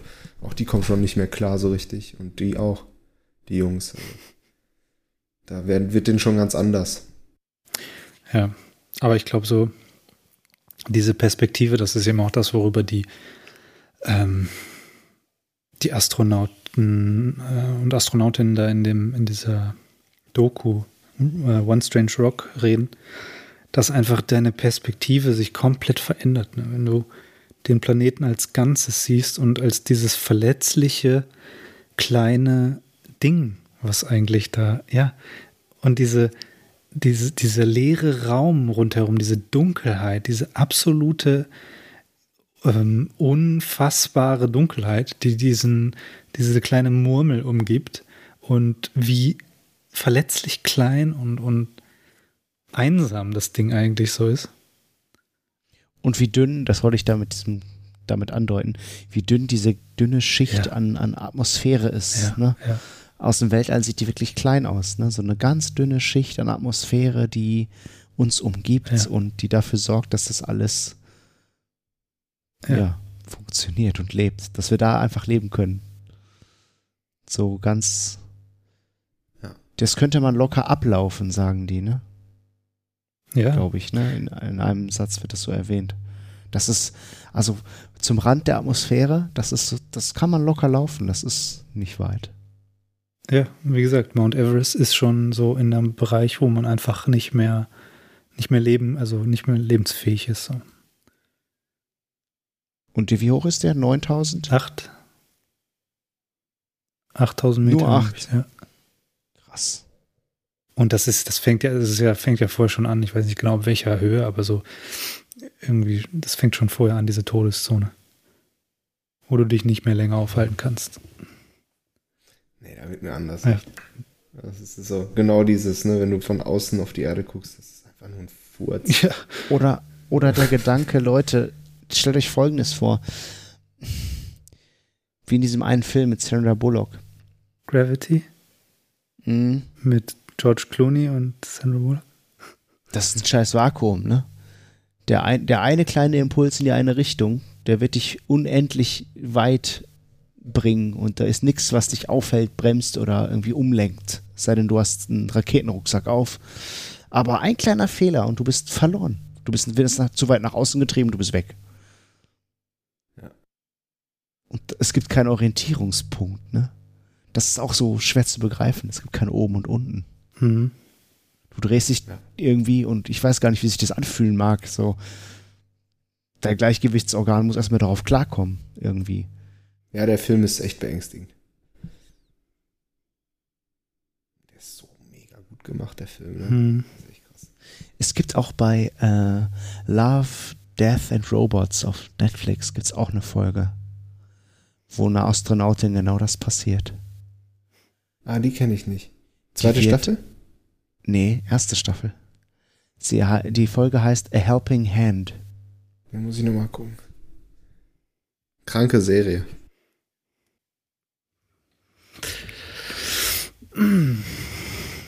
Ja, Jungs, So langsam? Ein langer Schmöd, ey. ich bin schon so ein bisschen Ich bin auch schon. ausgezont. Irgendwie. Ja. Würde sagen, wir belassen es dabei. Es war eigentlich ein schönes Gespräch, fand ich. Ja. Heute echt viel von Rexchen auf Mörkchen. Oder wie man sagt. Höchstchen auf Stöckchen. Genau. Ja, wir sind irgendwie so rumgedriftet durch die Themenwellen. Äh. Hatten auch wieder eigentlich nichts vorbereitet, ne? außer die meine, meine neue Kategorie. Ach, ich, hatte, ich hatte eigentlich noch ein Thema, über das ich sprechen wollte, aber das machen wir nächstes Mal. Genau, ja, das äh, ist jetzt leider dann doch nicht drangekommen in unserem Gesprächsfluss. Äh, ist das äh, Ja. weg, weggeflossen quasi. Äh, ja, danke für das, äh, für diese 15. Folge, oder? 15. Folge? Ist das so? Yes. Ja. Danke an euch beiden in unterschiedlichen Danke dir. Ländern. dir. Danke euch. Genau. Danke für. Danke, Lore. Ich finde es auch cool, dass wir das immer wieder hinbekommen, egal wo irgendwer ist. Ne? Jetzt, du bist in Serbien, du bist in Portugal, ich war in England, wir haben es trotzdem irgendwie immer noch geschafft. Ne? Ja. Die Leute haben auch bei der Sicherheitskontrolle echt so, als ich die ganze Scheiße ausgepackt habe. Weil das darf man nicht im Koffer haben, ne? Wie? Das war mir auch nicht bewusst. Also du darfst, ich hab, du darfst keine Elektrogeräte im Koffer haben. Im Handgepäck oder was? Oder- Also Sachen, die aufgegeben werden, genau. Also im. Ich sagte auch, äh, in einem Koffer ist ein Laptop, darf der da drin bleiben? Sagen die, nee, der muss ins Handgepäck. Echt? Okay. Ja. War, war mir auch nicht klar vorher. Und du musst das dann umpacken, oder? was? Ja, die Sachen hatte ich eh dann, also ich habe das zu Hause gelesen schon mit Ach so. den Elektrogeräten. Und ähm, dann habe ich halt das alles sowieso im Rucksack gehabt. Und den Laptop mussten wir dann aber noch aus einem der Koffer. Weil die, wir haben dann auf dem Weg zum Flughafen, Randy und äh, seine Freundin haben uns dahin gefahren. Randy und und, auf dem Weg zum Flughafen, genau, bekam ich, bekam ich äh, eine E-Mail von, von Eurowings, dass ich, wenn möglich, mein Handgepäck aufgeben soll. Aber ein Rucksack kam sowieso nicht in Frage, weil mein Insulin nicht in den Frachtraum darf, weil das sonst einfriert. Mhm. Dann ist es kaputt. Deswegen, ich habe auch so einen Medikamenten mit für Pass Mhm. jetzt. Ja. Weil ich natürlich mega viele Nadeln und so dann auch dabei hatte. Ne? Und ganz viele Insulinpens und so. Äh, Und ja, hat eigentlich keinen gejuckt. Das gezeigt, das müssen sie uns nicht zeigen. Ja, Okay. Hier, hier, ich darf das haben. Guck, ich habe ich hab, ich hab Diabetes. Guck, guck, guck. Er meinte, wenn sie Insulin in der Tasche haben, dann ist ja sowieso klar. hat man nicht zum Spaß dabei. Ja. Sei denn, da ist irgendwem irgendwas entgangen. Tsch, Habe ich nicht gecheckt. Ich auch nicht. Bin auch nicht mehr so flott unterwegs. Ich auch nicht, ey. Ja, danke für unsere, unsere treuen Zuhörer und Zuhörerinnen, die uns hier immer wieder äh, begleiten und auch ähm, Feedback senden. Äh, ihr wisst das schon, ich sage das immer wieder. Sendet uns Mhm. gerne eure Audionachrichten, sendet uns Korrekturen, äh, Vollwissen, wenn es bei uns nur Halbwissen gab, äh, korrigiert uns. Grüßt eure Oma. Und äh, selbstgebrautes Bier könnt ihr uns auch schicken. Genau. Ihr wisst schon, wer gemeint ist. Und genau, äh, sendet uns eure Nachrichten per WhatsApp oder Signal, wie immer in den Shownotes unsere Kontaktadressen äh, werde ich wieder hinterlassen. Und wir freuen uns, wenn ihr uns weiterempfehlt. Ihr könnt uns, das ist mir neulich eingefallen, auch äh, natürlich ein paar Sterne da lassen auf im Apple Podcast Directory. Ähm, einfach nur so zum Spaß. Äh, oder auch ein Review da einfach hinterlassen, ein paar Sätze schreiben, ein paar Worte schreiben, was Nettes sagen. Bitte, bitte Nur nette nett. Sachen. Genau. Mhm. Ja. Äh, Sind sehr sensibel. und ja, damit belassen wir es mal wieder dabei nach der 15. Folge. Äh, bis zum nächsten Mal. Wenn, Wenn es, es wieder wieder heißt. Der Schmöd ist da. Da.